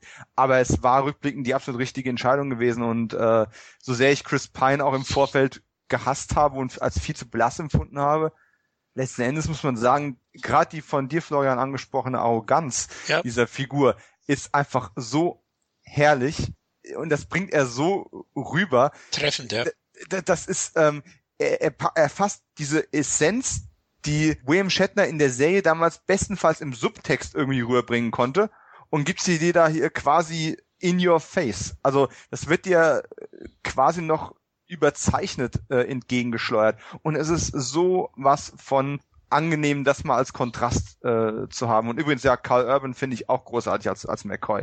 Ganz großer Pluspunkt. Womit ich ein bisschen ein Problem hatte, und das ist eigentlich mal abgesehen von der ganzen Nero-Storyline, ähm, die Überraschung in geschnittenen Szenen äh, erklärt wird. Das mhm. macht es aber auch nicht schöner. Und es wird im Kino auch kein Menschen. Ähm, die Sache mit Vulkan, ähm, das ging mir ein bisschen gegen den Strich. Einfach aufgrund der Tatsache, dass über diesen nahe zugehen und ziemlich vergleichsweise leicht drüber hinweggegangen wird. Es war halt nur ein Plotpoint, der halt Charaktere wieder motivieren soll. Dafür war es ein bisschen arg krass. Da hatte ich ein bisschen Schwierigkeiten mit, das äh, vernünftig zu verdauen. Nichtsdestotrotz, du hast gesagt, Story ist ein bisschen ein Problem. Und ich habe mich auch wie Story ein bisschen beklagt, aber letzten Endes, überlegt was der Film gemacht hat. Der hat eine Origin-Story erzählt für alle Charaktere im Endeffekt, mehr oder weniger. Er hat ein Abenteuer erzählt und er hat vor allem auf eine so einfache wie geniale Art und Weise den Reset-Knopf gedrückt, der quasi die ganze Historie eben mal negiert. Man kann auf Sachen zurückgreifen, wenn man das möchte, man muss es aber nicht. Und ich weiß nicht, warum mir das vorher nie in den Sinn gekommen wäre, aber es ist mir vorher nicht in den Sinn gekommen. Als ich im Kino saß, habe ich gedacht, natürlich. Ähm, und warum sollte ich mich als Trekkie da beleidigt fühlen? Es wird damit nicht die, auf die ganze Historie gespuckt. Das ist doch gar nicht wahr. Man hat nur dem Film überhaupt die Möglichkeit gegeben, irgendwie die Beurteilung der Fans überleben zu können Denn ansonsten würdest du dich bei aller äh, Recherche und bei aller Detailliebe immer mit irgendwelchen Vorwürfen konfrontiert sehen. Weil in Episode 15 aus der dritten Staffel von Enterprise wurde doch aber gesagt das. Das bringt nichts. Also es war der absolut richtige Schritt und für mich ein hoffnungsvoller Start in ein neues Star Trek Universum. Hm, ja, und dann kam Into the Darkness. Aber dazu ja. später.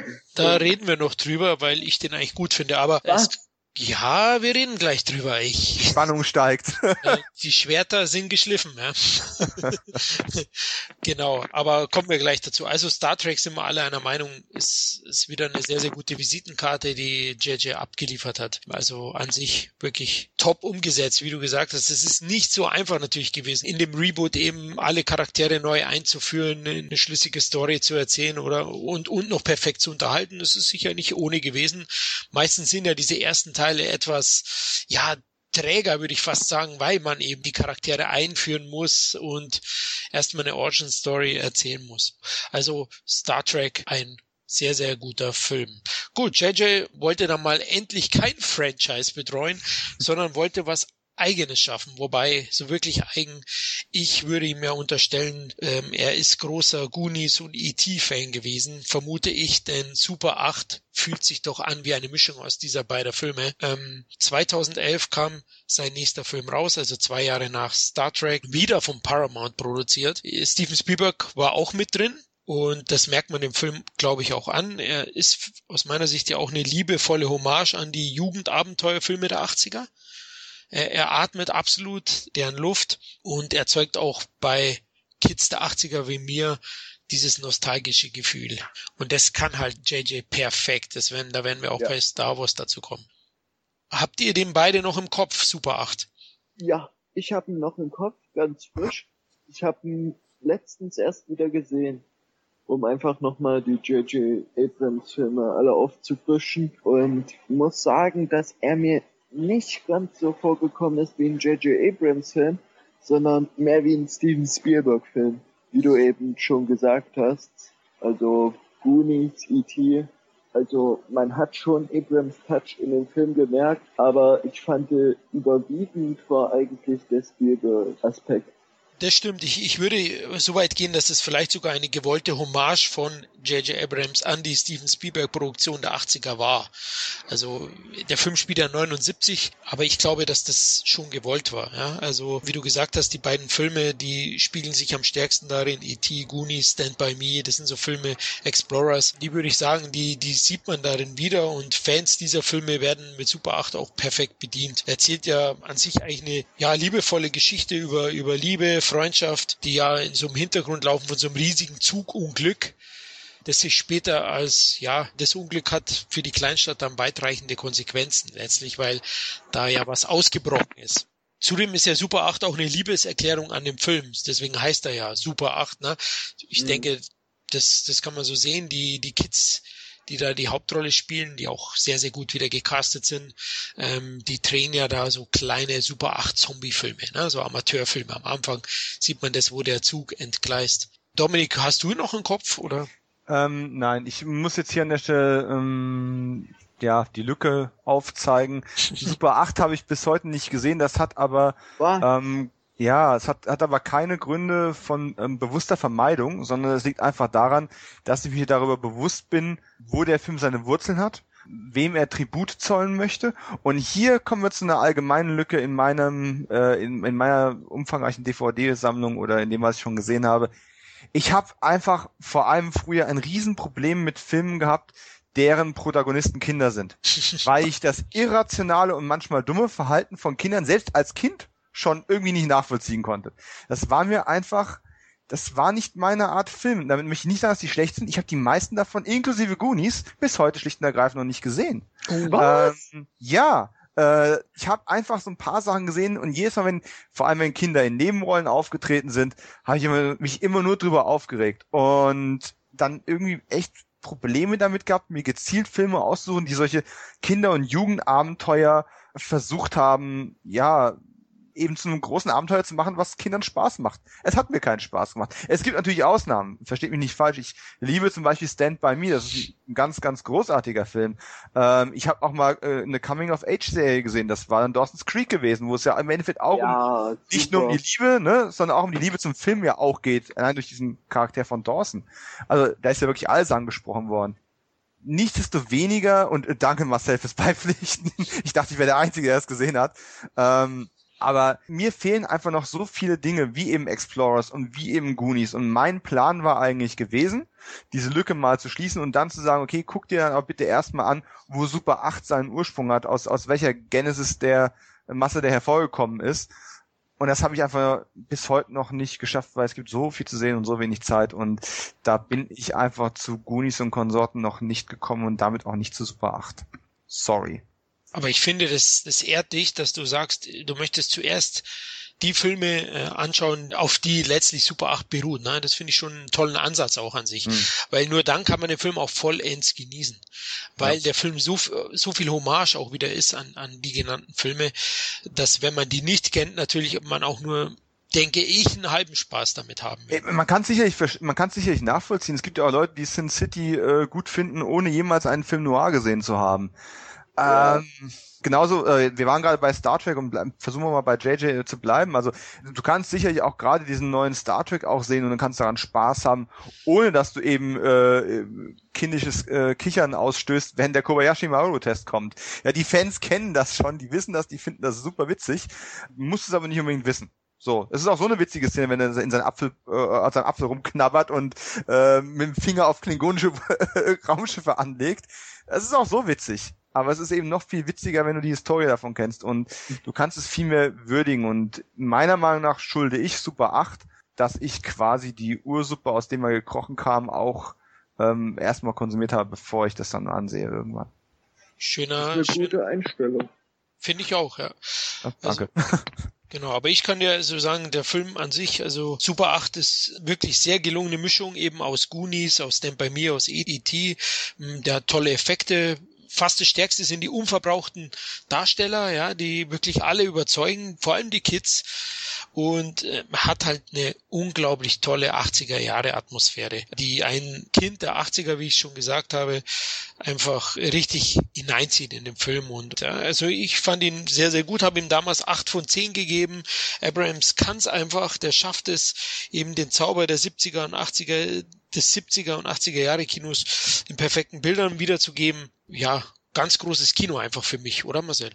Ja, stimme ich dir zu. Also ich finde auch, dass man richtig in dem Film merkt, wie sehr eigentlich Spielberg seinen Tribut zollt sozusagen. Ja. Also wie sehr er Spielberg auch verehrt. Also ich vergleiche immer Abrams und Spielberg miteinander, weil ich finde, beide sind vom Typ her gar nicht so verschieden. Abrams ist ein kreativer, verrückter Kopf, genauso erfinderisch wie Spielberg, sehr verspielt noch, auch sehr, ich würde mal sagen, gefangen noch in der Sci-Fi-Welt, was ich einen sehr guten Aspekt finde. Und, was Spielberg, und, was Spielberg verloren hat, oder? Ja, was Spielberg oh, ja. verloren hat. Und was ich auch schade finde, weil ich meine, die, die normalen Filme mit Spielberg ohne Frage sind natürlich auch super, Lincoln, Bridge of Spice und so, aber die Fantasy-Filme, gerade E.T., Goonies. Die 80er praktisch, ne? Ja, die ja. 80er, so, die Filme von ihm, die sind wirklich pure Kinomagie, würde ich sagen. Also gesagt, auch, ja. auch die Filme, wo er sich wirklich richtig dahinter gestellt hat, wie auch bei eben Jurassic Park hm. und so. Ja, aber irgendwann muss der wahrscheinlich erwachsen werden. Ne? Sag das mal George Lucas, der ist immer noch ein kleines Kind, aber dummerweise, dummerweise das zornig, dumme, penetrante Kind, das, dem man den Lolly weggenommen hat, das jetzt die ganze Zeit im Kino rumplärt. Also. du bist aber auch gemein, unser Georgie. Manchmal, ja. Das hat er sich aber auch verdient. Ich meine, der hatte mit uns auch keine Gnade, Episode 1 bis 3. Ähm, das. Äh ja, das Lustige ist, Dominik, wir, wir diskutieren jetzt. Wir sind schon bald bei Star Wars und äh, wir können es vorwegnehmen. Mein Neffe, ähnlich wie, wie Marcel, 88er Jahrgang, mhm. ist mit Episode 1 bis drei aufgewachsen und der findet die gar nicht so schlimm wie wir beide. Ja, äh, pass auf, jetzt, jetzt, hast, jetzt hast du aber folgendes, folgenden Aspekt dabei. Ähm, die alten Star Wars Filme haben die Fähigkeit, mal abgesehen von ihrem filmhistorischen ähm, Bedeutungspunkt in der Geschichte der Tricktechnik und allem drum und dran, ja. haben die die Fähigkeit, Menschen aller Geschlechter und Altersklassen abzuholen und zu bezaubern. Das haben Episode 1 bis 3 nicht. Wenn du Kids davor setzt, vor allem natürlich Jungs, ähm, und lässt die mit äh, Laserblitzen und bunten Bildern äh, bombardieren und mit Flugzeugen. Die meisten Kids wollen irgendwann mal Pilot oder sonst irgendwas werden. Natürlich finden die das toll. Äh, es ist gar keine Frage. Die machen sich über die Narrative dieser Filme keine Gedanken und darüber, dass die Dialoge schlechter sind als bei GZSZ. Das juckt die auch nicht großartig. Und das kann ich ihnen nicht mal vorwerfen. Das werden die schon noch früh genug merken. Aber diese Filme haben einfach nicht mehr die Fähigkeit, einen, einen Erwachsenen oder ein größeres weibliches Publikum großartig in den Bann zu ziehen, ähm, sobald man aus dem ich renne durch den Schulhof und mit einem bunten Laserschwert und äh, mache ähm, sobald du aus dem Alter raus bist, verlieren Episode 1 bis 3 jede Ansatzberechtigung. Da gebe ich dir recht. Also ganz kurz einwerfen. Also beim ersten Sichten, ich als Star Wars Fanatiker, ähm, fand den gar nicht so schlecht in Episode 1, weil er dir beim ersten Mal natürlich auch äh, ja die Sinne vernebelt mit dem Bombast, ja. Beim zweiten Mal fiel mir dann diese diese saubere Welt, diese Digitaleffekte dann schon wieder fast negativ auf, ja. Und äh, ich meine damit am Anfang funktioniert er vielleicht bei der Erstsichtung als als Schauwerte Bombast noch einigermaßen. Storytechnisch bietet er nicht so viel, wobei bietet Episode 7 viel. Wir werden es gleich besprechen dann. Ne? Ich, tut mir leid, dass ich da nochmal einhaken muss, weil ich kann das nicht so stehen lassen. Tut mir leid. Also, äh, gleich nochmal einhaken. Willst du zuerst? Ja, gerne. Also, was mich so an Episode 1 bis 3 festhält, ist eigentlich nur der Aspekt, dass ich damit aufgewachsen bin. Also, Persönliche Nostalgie. Das, ja, genau, der Nostalgiefaktor. Der ist eben bei Episode 1 bis 3 bei mir zum Beispiel sehr hoch. Obwohl ich qualitativ wiederum Episode 4 bis 6 natürlich deutlich besser finde. Also das ist keine Frage. Aber der Nostalgiefaktor bei Episode 1 bis 3 ist hoch. Und auch ein bisschen die Verbundenheit mit den Filmen das ehrt dich ja auch und ich kann es bis zum gewissen Punkt auch nachvollziehen, vor allem wenn das die ersten waren, die du äh, gesehen hast. Für mich war ja, ähm, ich meine, ich bin ein Stück älter als du, aber trotzdem habe ich die Original Star Wars Filme nie im Kino gesehen. Auch nicht bei der ähm, äh, Wiederaufführung 1997 mit den neuen Effekten, dem ganzen Kram. Aber ich habe die alten Star Wars Filme dann in den 90ern irgendwann auf VHS das erste Mal gesehen und bin dann dann war ja diese lange Flaute, dann kamen die Special Editions und allein bei der Berichterstattung mit den neuen Szenen und Effekten hat mich das schon so abgestoßen, dass ich mit dem Kino nicht angesehen habe. Obwohl ich kurz drüber nachgedacht habe. Und dann kam Episode 1 und im Gegensatz zu dem neuen Star Trek von JJ war es damals bei mir so, dass ich da voller Euphorie dran gegangen bin. Hey, George Lucas, der Märchenonkel, der damals diese Filme gemacht hat, der, der schlägt ein neues Kapitel auf. Auch wenn es ein Prequel ist und ich Prequels damals schon nicht besonders leiden konnte, ähm, dachte ich mir, na gut, komm, warten wir es noch ab. Und ganz ehrlich, der Trailer von Episode 1 hat auch gleich wieder so, ha, fremde Welten, fremde Kreaturen, Lichtschwerter, endlich wieder oder sogar dynamischer als jemals zuvor. Denn, sind wir mal ehrlich, die Lichtschwertduelle waren jetzt nicht gerade die große Stärke von den alten Filmen, ne? Was jetzt ähm, Dynamik und Choreo anbelangt. Ähm, und es gab in meinem ganzen Leben als Filmfan, Cineast, Kritiker, wie auch immer ihr mich schimpfen wollt, gab es nie eine größere Enttäuschung als diesen großen Absturz zwischen der Erwartungshaltung vor Episode 1 und dem Moment, wo ich zweieinhalb Stunden später aus dem Kino wieder rausgegangen bin. Das äh, hat sich in dieser Form und in dieser Drastigkeit nie wieder wiederholt. Man muss eigentlich ja sagen, zum Glück hat sich das nie wieder wiederholt, weil das würden meine Nerven kein zweites Mal mitmachen. Ähm, ja, ich gebe dir insofern recht, Florian, dass da natürlich tolle Sachen dabei waren. Ne? Das Lichtschwertduell mit Darth Maul hat natürlich alles in den Schatten gestellt, was vorher in Star Wars geboten worden war und die Effekte waren State of the Art, aber schon während dem Kino habe ich mir permanent alles, was ich greifen konnte, gegen den Kopf gehauen, um äh, darüber hinwegzukommen, dass auf einmal Mediklorianer die Macht äh, erklären, dass ähm, dieses kleine Balk, hey, ich hatte es gerade schon von Kindern als Hauptprotagonisten, ne, ähm, ganze Armeen schlägt, dass anstelle von Sturmtruppern, wo Menschen oder eben später Klone drunter waren, Roboter in nerviger Dauerwiederholungsschleife äh, abgeballert werden, ähm, damit man nur ja keine ja, dass man diese, diese Härte rausnimmt, dass da Menschen erschossen werden. Äh, und von Jar Jar Binks fange ich erst gar nicht an, sonst hört der Podcast nie auf. Äh, JJ steht ja nicht für Jar Jar. Jar Jar Abrams wäre echt hart.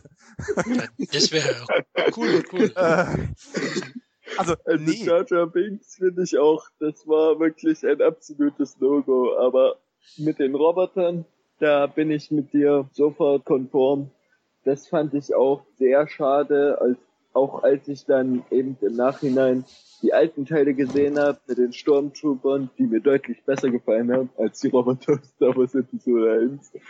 Mal davon abgesehen, muss ich auch sagen, dass die Story im Vergleich zu den alten Teilen sehr viele Löcher hat und auch ein bisschen träge ist, würde ich sagen. Ich würde hm. fast sagen, die ist zu kompliziert, zu politisch, ja. Also so ganz steigt man da teilweise dann gar nicht mehr durch, ja. Also mit dem Senat, mit, also ich sage jetzt mal für die Zielgruppe ja. ab sechs, ja.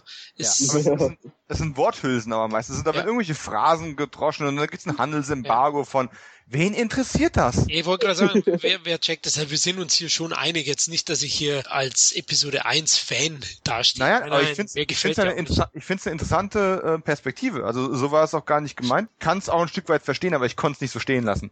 okay, gut, aber jetzt sind wir mal wieder in der falsche Galaxis geflogen, denn wir wollten ja eigentlich JJs nächsten Film besprechen. Super 8 hatten wir abgeschlossen, oder? Ähm, mhm. Ich kann noch mal kurz zum, zum Erfolg was sagen. Budgettechnisch hatte Super 8 50 Millionen Dollar gekostet.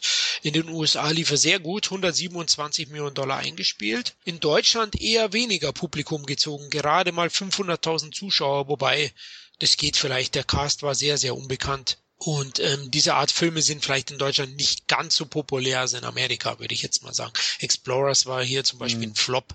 Ja, damals schon. Goonies lief zwar sehr gut, aber es ist natürlich weit weg. Aber der Film war doch recht erfolgreich weltweit, hat sich Paramount gefreut. Und wie versprochen durfte JJ den zweiten Star Trek Film machen, wieder zwei Jahre später. Also ja, 2015 kam dann Episode 7, also im Moment macht er alle zwei Jahre einen Film. Ich glaube zwar nicht, dass er das zukünftig einhalten wird, denn aktuell hat er ja kein Projekt, aber eben 2013 kam Star Trek Into Darkness. Ja, die erste Frage vorm Film war natürlich dieses große Fragezeichen. Wird er es wirklich tun? Wird der Khan als Bösewicht den Fans auftischen in diesem Film? Es war ja so, ich weiß noch, das war so ein, großes Geheimnis drum gemacht worden. Ich glaube, wir spoilern jetzt einfach da mal. Ja, das Geheimnis äh, war dann doch für sag ich mal, den normalen Kinobesucher schnell klar, dass Benedict Cumberbatch Khan spielt, oder? War das für euch auch gleich klar? Ich glaube, ich glaub, dem normalen ja. Zuschauer ist es herzlich egal, weil der kennt Khan nicht mehr. äh, dem, dem, dem, dem, normalen Fan, ja, sicherlich. Aber dem normalen Zuschauer, wie viele von denen, die jetzt Star Trek Into Darkness gesehen haben, ähm, wie viel Prozent von dieser Masse, die das gesehen hat, ist denn jetzt wirklich noch ein Hardcore-Tracky, der, den es wirklich interessiert, ob das jetzt eine ähm, Referenz an der Zorn des Khan aus den frühen 80ern ist. War, wann war der 82, 84? Bitte nichts über diesen Film, ist mein Favorite. Ich liebe den, naja, es geht nur darum, äh, es ist einer meiner absoluten Lieblings-Star Trek-Filme, aber es geht mir einfach Meine darum, auch. zu sagen, das hat einfach keine so große Relevanz mehr. Ich finde es schön, dass sie versucht haben, es ein bisschen ähm, ein Mysterium darum zu machen. Und es gab ja wirklich einen Maulkorb und die Trailer haben es nicht wirklich verraten. Und äh, ja, gut, letzten Endes, du hast ja schon gesagt, ähm, kam es dann doch so. Ach, aber eben normal, das war wirklich nur was, um die Fans anzuheizen und die Spekulationen äh, im Internet hochzuköcheln, aber nicht wirklich, um den Normalzuschauer in irgendeine Richtung zu lenken. Also das Marketing-Gag? Ja. Ja. Oh, okay, Jungs. Und da wir gerade dabei sind, also im Vergleich zu der Zorn des Khan, den Khan daraus und Benedict Cumberbatch, also ich habe nichts wirklich gegen Benedict Cumberbatch, aber als Khan war er einfach nix. Der war blass, der hat das irgendwie nicht gut verkörpert von meiner Standpunkt aus, also auch mein Vater war mit und mein Vater hat ja auch die ganzen alten Star Trek Sachen gesehen und der meinte, da haben sie definitiv den falschen als Khan besetzt. Das, obwohl ich eigentlich von den Trailern her Benedict Cumberbatch dort mochte als Khan. Aber, naja. Ja gut, ich fand, fand jetzt Cumberbatch nicht so schwach.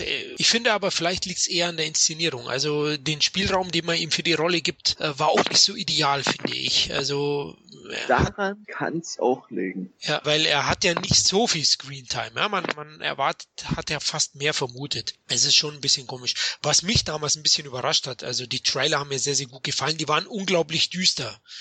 Doch wenn man mhm. den Film dann sieht, ist der Film dann doch eher wieder locker und humorvoll teilweise. Also so düster ist die Darkness dann doch nicht, wie ich es mir hm. gedacht habe. Ja, die Trailer suggerieren da einen schon ein ja. bisschen mehr finde ich damals da, das hat mich ein bisschen überrascht, dann, wo ich im Kino war.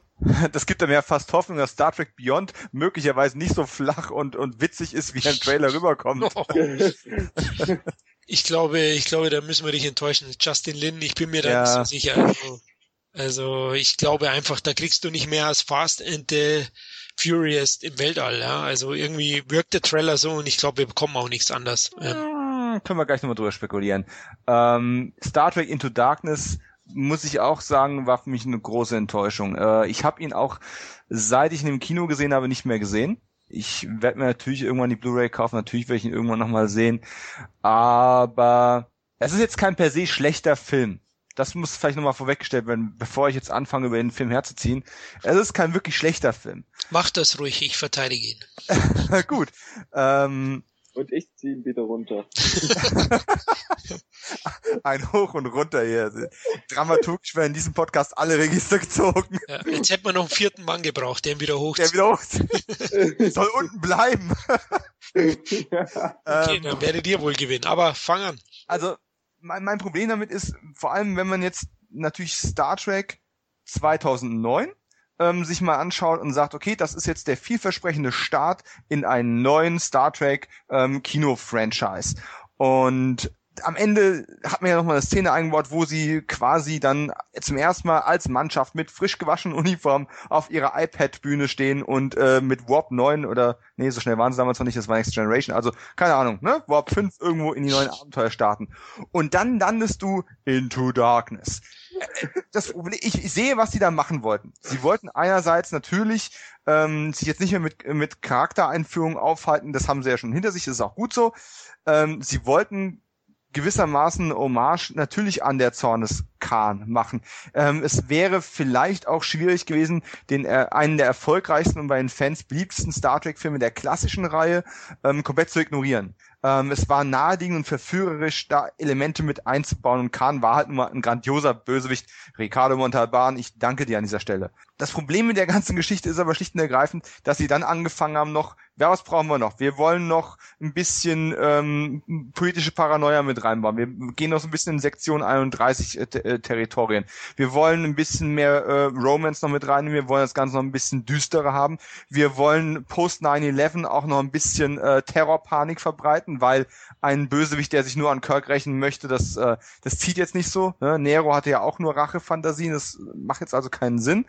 Ähm, von daher wird Khan als Terrorist aufgezogen, hat ja in The Dark Knight auch wunderbar funktioniert. Der Joker war ja auch kein normaler Psychopath mehr, sondern im Prinzip auch äh, Al-Qaida mit Clownschminke.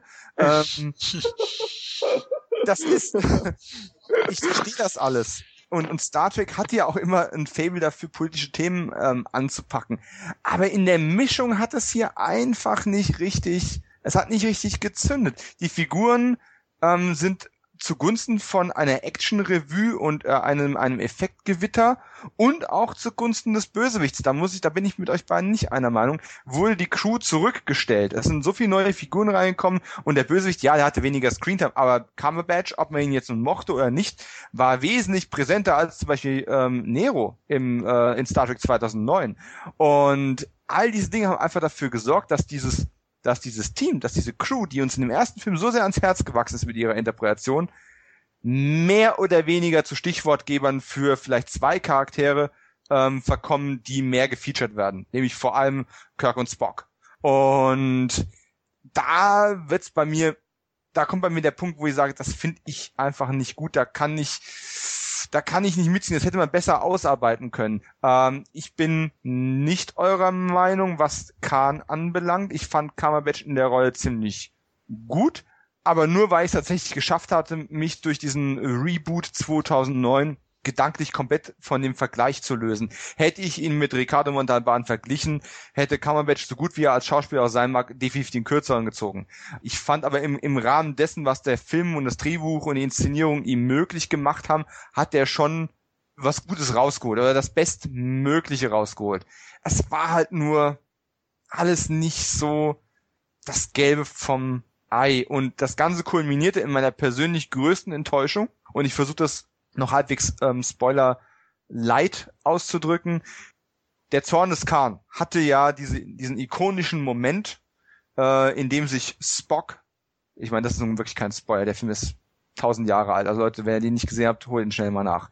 Äh, am Ende opfert sich Spock im Kampf gegen Khan für die Mannschaft. Er wird radioaktiv verstrahlt und es gibt eine, eine sehr, sehr emotionale Szene, wenn durch eine Panzerglasscheibe getrennt ähm, Spock und Kirk auf jeweils in unterschiedlichen Seiten sitzen und der verstrahlte Vulkanier ähm, seine logische Entscheidung, sich für seine Freunde aufzuopfern, mit dem Leben bezahlt und ähm, Kirk äh, ihm nicht mehr helfen kann.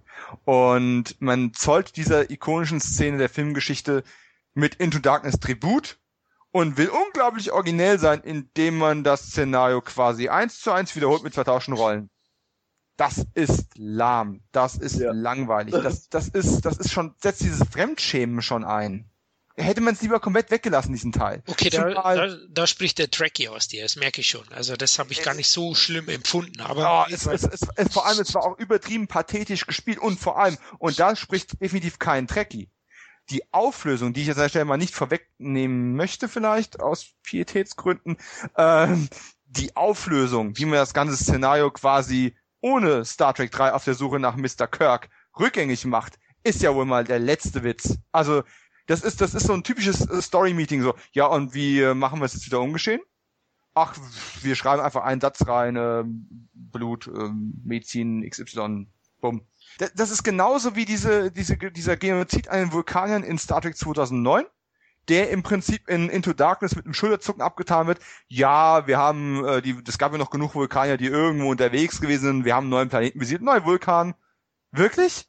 Ähm, das ist so antiklimaktisch. Das ist, du, du willst einen, das, das lässt quasi alles, was in dem letzten Film noch spektakulär war, zu einem billigen Schaubudeneffekt verkommen. Indem du einfach sagst, nee, so, und wenn wir nicht weiter wissen, rufen wir einfach nochmal Oldsbock an. Der wird uns schon sagen, wie es damals gelaufen ist, und dann kommen wir in der Story die Charaktere müssen nicht selbst erarbeiten, die müssen nicht selbst, nicht selbst eine Entwicklung durchmachen. Wir rufen einfach mal äh, die Vergangenheit an und dann zack, haben wir das nächste Problem gelöst und können weitermachen. Da muss ich kurz, äh, genau das hatte ich vorhin nicht erwähnt, das war auch einer der schwächsten Szenen für mich. Dieser Höhlenbesuch mit Oldsbock.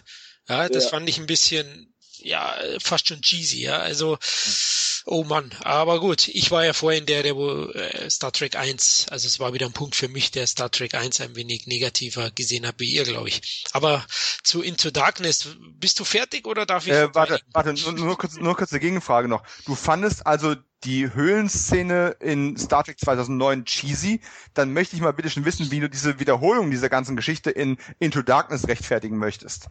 Also, ich, bin, ich bin fertig. Viel, viel Erfolg beim Verteidigen. Als gelungene Hommage an Star Trek 2009 natürlich, ja. Also. Autsch. genau, also Star Trek Into Darkness muss ich jetzt, glaube ich, irgendwie verteidigen. nee, genau, also Star Trek Into Darkness war für mich wirklich doch eine sehr, sehr gelungene Fortsetzung an sich. Also ich sage jetzt nicht, dass er stärker ist als der Erstling, aber der Film hatte für mich äh, genug Qualitäten, um ebenbürtig zu sein. So habe ich es damals äh, auch in meiner Kritik geschrieben, die nie veröffentlicht wurde. Wahrscheinlich habe ich Angst auf bezüglich Echo gehabt. also Star Trek Into Darkness ist storytechnisch, finde ich ihn mitreißender als den ersten. Ich finde ihn spannender an sich, weil mir der, der Terrorplot schon gefallen hat. Ja, ich fand Cumberbatch jetzt vorhin habe ich ja, kam es vielleicht zu negativ rüber. Er hätte noch besser spielen können, Cumberbatch, aber er ist natürlich ganz klar ein Pluspunkt gegenüber dem Bösewicht von, vom ersten Teil, also Nero. Also da spielt Cumberbatch deutlich stärker, nur man erwartet das natürlich auch, wenn ein Khan auftritt, dass man eigentlich den Königsschurken der, der Star Trek Franchise praktisch dabei hat, dass er glänzt, ja, und dafür hat er dann doch weniger geglänzt, als ich erwartet habe. Aber ich finde eben das Grundgerüst von der Story doch, ja, es ist einfach gehalten. Und es ist aber für mich insgesamt doch geradlinig. Und natürlich schafft es auch wieder Abrahams mit der guten Portion Emotionalität und ein paar gelungenen Wendungen das Ganze aufzupeppen. Und für mich hatte eben der Plot dann doch schon funktioniert und war für mich auch interessant und spannend, wie ich gesagt habe. Ähm, die Effekte sind top, keine Frage, absolut top. Mhm. Ähm, Set-Design top für mich. Ähm, ja, ich gebe dir auch hier doch ein bisschen recht. Hab's mir auch hier so notiert. Also die restliche Crew hat zu wenig Screentime. Das stimmt. Mhm. Das wird geopfert für das, dass Khan eben eigentlich fast schon die zweite, ja, äh, die zweite große Figur neben ja, oder die dritte neben mhm. Spock mhm. und, und Kirk ist. Und er geht mit ein paar Referenzen zum Original von 82 doch stark mit dem Holzhammer äh, her. Ja. Also wenn er das reinprügelt, eben wie du gesagt hast, diese Szene, habe ich aber nicht so schlimm empfunden, weil für mich der Teil 2 nicht so einen hohen Stellenwert wahrscheinlich im, äh, aus ikonischer Sicht hat wie, wie bei dir. Deswegen habe ich das jetzt nicht so negativ gesehen. Ich fand diesen etwas ernsteren Grundton, der hat mir einfach besser gefallen und ähm, dass man sich das Einführen der Charaktere spart, äh, ging für mich, äh, hat sich positiv aufs Tempo ausgewirkt finde ich. Also ich habe hab wirklich sehr, sehr gut unterhalten gefühlt und fand ihn auch so sehr packend, auch wenn die Inszenierung wiederum für mich, also die Balance stimmt nicht ganz, etwas zu actionlastig war. Ist auch wieder sowas, wo, wo ich dir teilweise zustimmen muss. Ähm, war auch so, dass der Grund, warum der Film dann bei mir letztlich nicht die neun bekommen hat, ne, sondern nur eine acht letztlich erhalten hat bei mir damals. Aber ich, ich habe mich gut unterhalten gefühlt. Ich fand das Casting wieder perfekt. Also im Khan war, war nicht schlecht. Die restliche Crew war top besetzt. Die Harmonie stimmt auch. Auch wenn sie, wie gesagt, etwas zu wenig miteinander spielen, habe ich doch einen sehr, sehr spannenden und ernsteren Sci-Fi-Film bekommen als den Erstling. Ich weiß nicht, ob das jetzt reicht, gegen dich anzustinken, aber Marcel, du wolltest ihn ja wiederum ja, äh, nach also unten drücken. In manchen Punkten gebe ich dir recht. Also vor allem, was das Negative betrifft. Denn was mich an dem Film vor allem gestört hat, war diese Effekthascherei.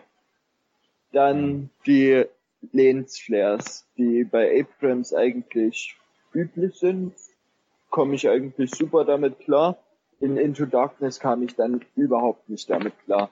Dann das Tempo, was der Film auf einmal einschlägt, wo ich so denke, so, er ein bisschen langsamer würde dem Film auch ein bisschen gut tun. Die Dialoge ganz zu schweigen, also deutlich abgebaut gegenüber dem Erstling. Ja, und von der Handlung, naja, wenn man das Handlung nennt, weil so viel war dann doch nicht übrig. Dann wurden Phrasen reingeworfen, wo ich mir so dachte, mein Gott, jetzt mixt ihr aber alles zusammen. Da haben sie Politik zusammengemixt mit der Rachegeschichte von Kahn. Und das war mir dann alles ein bisschen zu viel. Also, wenn man ein Thema nimmt, dann sollte man das auch durchziehen. Wenn sie sich eben nur für Kahn entscheiden, dann sollen sie bitte auch das bis zum Schluss durchziehen und jetzt nicht noch anfangen, noch ein Bösewicht da reinzupacken und hm. noch ein Thema und es wurde dann einfach viel zu viel. Der Film war heillos überladen bis zum geht nicht mehr. Die Crew hat war trotzdem top, ohne Frage, aber hatte eben nicht viel Zeit, sich miteinander auszutauschen oder so. Also das kam mir viel zu kurz an der Stelle.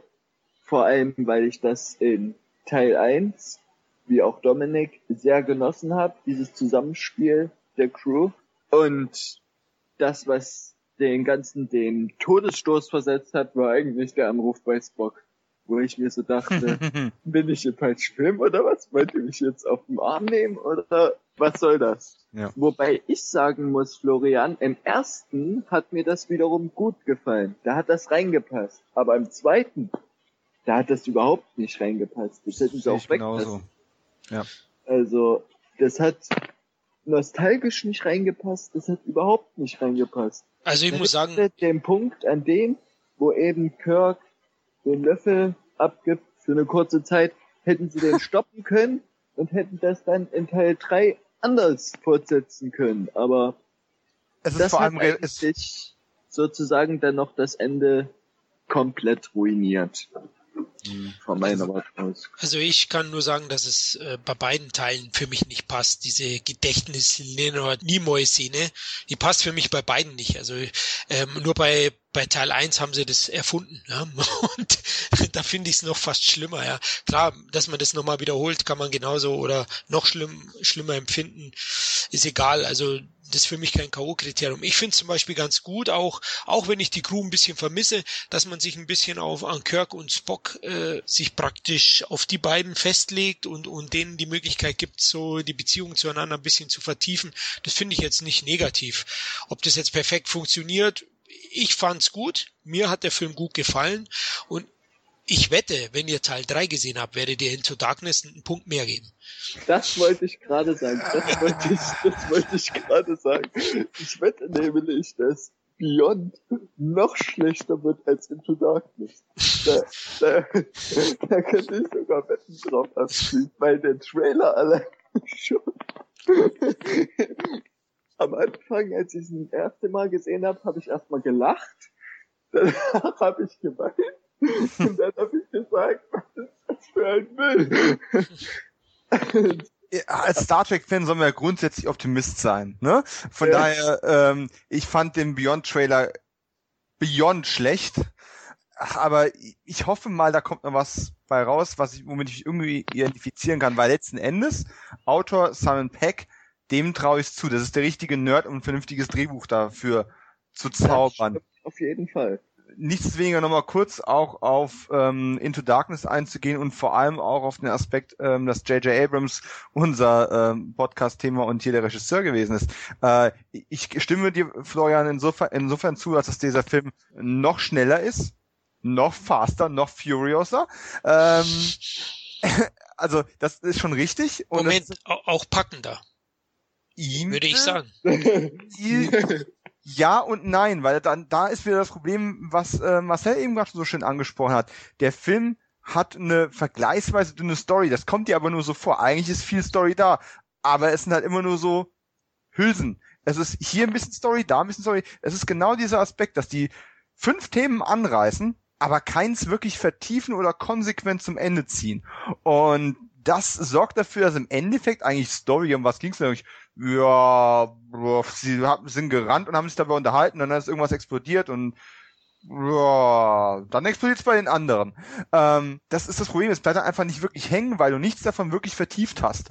Ähm, mehrere Aspekte dieses Films hätten jeweils einen eigenen vernünftigen Film abgeben können, der auch den Figuren noch genug äh, Zeit lässt. Und wir haben jetzt bei den bisherigen Filmen und dem bisherigen Podcast-Verlauf eigentlich gefühlte tausendmal betont, dass J.J. Abrams vor, Stärke vor allem darin liegt, emotional die Verbindung zu den Charakteren herzustellen. Damit du als Zuschauer auch durch jede noch so große Unglaubwürdigkeit im Zweifelsfall durchgeführt wirst und dranbleibst, weil du in die Figuren investiert hast und daran interessiert bist, zu wissen, wie es weitergeht. Das geht bei Into Darkness wie bei keinem anderen Abrams-Film komplett verloren. Und natürlich Darf kann ich kurz ja. einhaken? ja klar. Beweist es vielleicht auch, dass Abrams keine Fortsetzung kann? Das ist der erste Film, wo er Ah. Charaktere das zweite Mal Regie führt. Ja, kö- könnte man so sagen, aber glaube ja ich nicht. und nein. Genau, er kommt aus dem Seriensektor, der kann Fortsetzung. Äh, Mission 3 war auch eine Fortsetzung gewesen, auch wenn er den Vorgänger nicht selber gemacht hat. Der kann das schon. Ich bin der Ansicht, dieser Film ist komplett überstürzt worden. Ähm, der wurde quasi schon mit einem grünen Licht versehen, als der andere noch gar nicht gelaufen ist. Ähm, man hat noch einen Autor mehr hinzugezogen und man wusste dann einfach nicht, man, man hat einen Grundstein gelegt und wusste nicht so richtig, wie man weitermachen sollte und hat dann einfach ganz viele Sachen ange, angerissen, um das ein bisschen zu kaschieren. Das hat einfach diese Mischung aus Hommage zu Zorn des Khan und einer eigenen Fortsetzung für Star Trek 2009. Da hat sich irgendwie so ein bisschen ähm, gebissen und das retten auch Gastro äh, Gastdarsteller wie Peter Weller, den ich liebe, hat der Original Robocop, der ist super. Ja, Ähm, oder, oder auch Bruce Greenwood. Auch ein Pluspunkt. Ja, die, Ja. die Rückkehr von äh, Greenwood als Pike hätte ich jetzt erst gar nicht erwartet, ehrlich gesagt. Ähm, das sind alles Pluspunkte, aber es sind so Kleinigkeiten, die retten das, das große Ganze irgendwie nicht wirklich. Und das ist eigentlich echt schade. Und um nochmal auf Spock äh, Original einzukommen, Leonard Nimoy, der dieses Jahr leider verstorben ist. Ich meine, ich hätte, habe mich schon gefreut, Leonard Nimoy nochmal auf der Leinwand zu sehen, aber das Problem ist, du hast gerade genau andersrum gesehen, ähm, man hätte es erst gar nicht erfinden müssen, ähm, den alten Spock nochmal zu zeigen. Jein, ähm, ich fand es einen nachvollziehbaren Haken, um die Alt-Trackies ähm, mit an die Hand zu nehmen. Problem ist, dass es dann bei Into Darkness einfach redundant wurde. Es war eine vollkommen überflüssige Wiederholung. Und das ist halt, ja, nicht gut. Das ist einfach kein, kein gutes Schreiben. Okay, also ich merke schon, äh, Into Darkness ist bisher der polarisierendste J.J. Abrams äh, Film, Spielfilm. Aber warte mal, ich will noch was einwerfen. Und zwar glaube ich, dass J.J. Abrams aus einem Grund, also dass das einer der Gründe ist, warum er jetzt Star, Star Wars Episode 8 nicht macht, weil eben Into Darkness jetzt nicht so gelungen ist wie zum Beispiel der erste Star Trek, was er selber auch bestätigt, Abrams, ähm, mhm. glaube ich, dass er dann eben gesagt hat, ähm, ob er den Erfolg, den er mit Star Wars Episode 7, aber das in 8 nochmal fortsetzen kann, weiß man nicht. Deswegen denke ich, dass er da gesagt hat, ehe ich das komplett verhaue, so lasse ich da jemanden anders an, arbeite aber im Hintergrund weiter mit, weil ich will ja das Franchise trotzdem weitermachen, aber dann eher als Schreiber.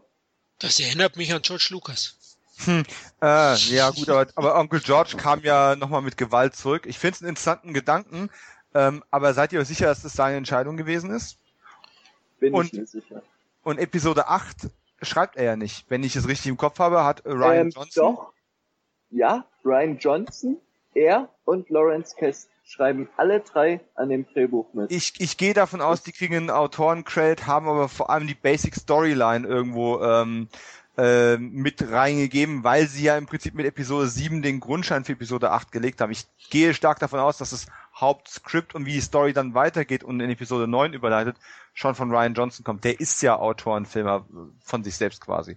Ja, mal schauen. Also zu Into Darkness noch, also die Umsatzzahlen spiegeln eure Meinung auf jeden Fall nicht, sondern rein auf meiner Seite sind diese, wenn ich das mal sagen darf. Der Film war sehr teuer, 185 Millionen Dollar hatte äh, Star Trek Into Darkness gekostet, hat aber fast 230 Millionen Dollar eingespielt. Ja, 25 Millionen, 35 Millionen weniger als äh, der Vorgänger. Hatte in Deutschland aber mehr Besucher als mhm. der Vorgänger und ist bei IMDB fast genauso gut bewertet. Ja, da gibt's viele Leute, die sagen, komm, komm mir nicht mit dem Schmarrn. Aber ich finde, es ist schon eine Aussage, wenn 400.000, 500.000 Leute abstimmen und der ja. Film eine 7,8 bekommt und der Vorgänger 8,0. Also, die Masse fand den Film nicht schlecht, ne? Die um, fand ihn ähm. fast ebenbürtig vielleicht. Äh, also erstmal wollen wir mal nicht über die über die Intelligenz der Masse reden. Aber nein, du, du, ich will damit gar nicht dein Argument schmälern, denn du hast recht. Es ist ein Indikator und man nur weil man sich als Kritiker gerne ein bisschen ähm, selbst über die Masse hebt, was schon an Arroganz grenzt, aber eben auch dem Wissen geschuldet ist. Ähm, das ist schon ein Indikator. Man darf das nicht so abtun der Punkt bei der Sache ist aber, es ist doch nachvollziehbar. Der, der erste Star Trek Film hat war ein Risikofaktor. Man wusste nicht, ob dieses Reboot wirklich funktioniert. Und obwohl einige Alt-Trackies gemeckert haben, hat es ja funktioniert. Sowohl an der Kinokasse eben als auch bei der Kritik und auch bei vielen Fans. Ähm, dass dann alle in den zweiten reinrennen und der gleich wieder mehr Zuschauer bekommt als der erste, ist nachvollziehbar, weil der erste ja auch auf dem Heimvideomarkt und dann im Fernsehen noch einen Zuschauer akquiriert hat, die gar nicht erst ins Kino gegangen sind. Aber die Kritiken für Into Darkness waren jetzt auch nicht wirklich gut. Also jetzt mal nicht nur vom Feuilleton, sondern durch alle Schichten durch. Und ich möchte mal ganz vorsichtig sagen, dass ein dritter Teil, selbst wenn der jetzt wieder von JJ gekommen wäre und seine Lost Compagnons das Drehbuch geschrieben hätten, dass der dritte schon nicht mehr die Zahlen gehabt hätte. Ist natürlich eine Behauptung, die jetzt ne, jedem Beweis irgendwo, der wird irgendwo fehlen. Also ein Freund von mir sagt immer, und der hat recht, äh, oft ist der Zeitpunkt der Veröffentlichung wichtiger als die ja. Qualität. Und ja. nächsten Sommer muss ich sagen, gibt es nicht so viel Sci-Fi-Mega-Knaller und äh, ganz große wie diesen Sommer. Also vielleicht hat er Glück, vielleicht hat er Glück. Ich weiß nicht, wie, wie gut dann die Filme im Umfeld sind. Turtles 2 wird ihm nicht wehtun. Alice im Wunderland 2 glaube ich auch nicht. Weh. also, also Turtles 2 tut mir weh als Turtles-Fan. Ja. Gerade der, der mit der Serie aufgewachsen ist. Mit der Zeichentrickserie wohlgemerkt. Also mit den alten Charakteren so und der dann diesen Turtles-Verschnitt sieht von Michael Bay und sich denkt, wo ist das nächste Messer? Wie äh. Michael Bay? Oder eher Jonathan Liebesmann, weil Michael Bay hat ja nur produziert, deswegen kann man es ihm nicht ganz so übel nehmen. Eher Jonathan Liebesmann, aber der hat schon anderen Track Regie geführt, also von daher ja, da hast du recht, aber ich, ich meinte jetzt in Bezug auf Star Trek 3 eben, ähm, dass die Konkurrenz nicht so stark ist wie dieses Jahr. Deswegen könnte ich mir vorstellen, dass er, dass er so einen, einen guten Umsatz machen kann, wenn er vielleicht doch besser auch ist, als die Trailer einem äh, vermuten lassen. Aber das werden wir sehen, das ist natürlich Kaffeesatzleserei. Aber klar, gebe ich dir recht. Ich finde zum Beispiel auch, jetzt lass uns nochmal abschweifen, Spectre kommt wirklich nicht gut an und ich glaube, das wird sich für mhm. den nächsten Bond schon auswirken. Ja. Spectre ist der für mich ist jetzt mal egal, wie schlecht Terminator Genesis war, aber für mich ist es die größte Enttäuschung dieses Jahr, weil ich mich sehr auf diesen Film gefreut habe. Ich meine, bei Terminator Genesis hatte ich nicht wirklich viel Hoffnung. Mhm. Jurassic World auch nicht. Aber bei Spectre habe ich mich wirklich drauf gefreut. Auch die ja. Trailer haben so suggeriert, dass die Geschichte fortgesetzt wird von Quantum Trost und da dachte ich so, ja, super. Und was die dann draus gemacht haben, also hör mir auf. Mhm. Ich denke sogar, dass ich mit 6,5 Punkten noch viel zu viel bin. also, Hart. Hart, aber ich kann ja. deinen Punkt total verstehen und ich bin, ich gehe jetzt mal so weit, um auch den Bogen äh, zum zum Podcast äh, Hauptthema zu behalten. Äh, für mich ist Spectre ein bisschen das Star Trek Into Darkness von äh, James Bond gewesen, weil eigentlich dieses Setup von drei Filmen, auch wenn einer ein Quantum schlechter war. Ähm, du hast drei Filme gehabt, um das aufzubauen und vorzubereiten und lieferst jetzt ein Finale ab, das was? Das ist ähm, ich meine, es sieht toll aus, aber auch ein, auch ein, äh, ein, ein Eintopf, der schon schimmelig ist, kann noch toll aussehen. Das ist halt, äh, das ist halt alles einfach kein, kein Indikator und das ist äh, tatsächlich eine große Enttäuschung. Da ja. gebe ich dir recht und ich merke schon, also ich habe schon wieder Messer im Rücken, du hast schon wieder auf Star Trek Into Darkness, also gegen mich gestichelt.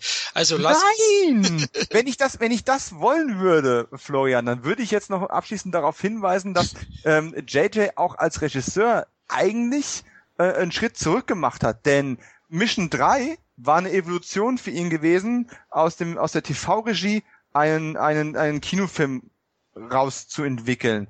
Ähm, in seiner nächsten Regiearbeit hat er gezeigt, dass er noch größer, noch besser, noch fannäher abliefern kann und hat auch mehr Finessen trotz aller Lensflares ähm, abgeliefert.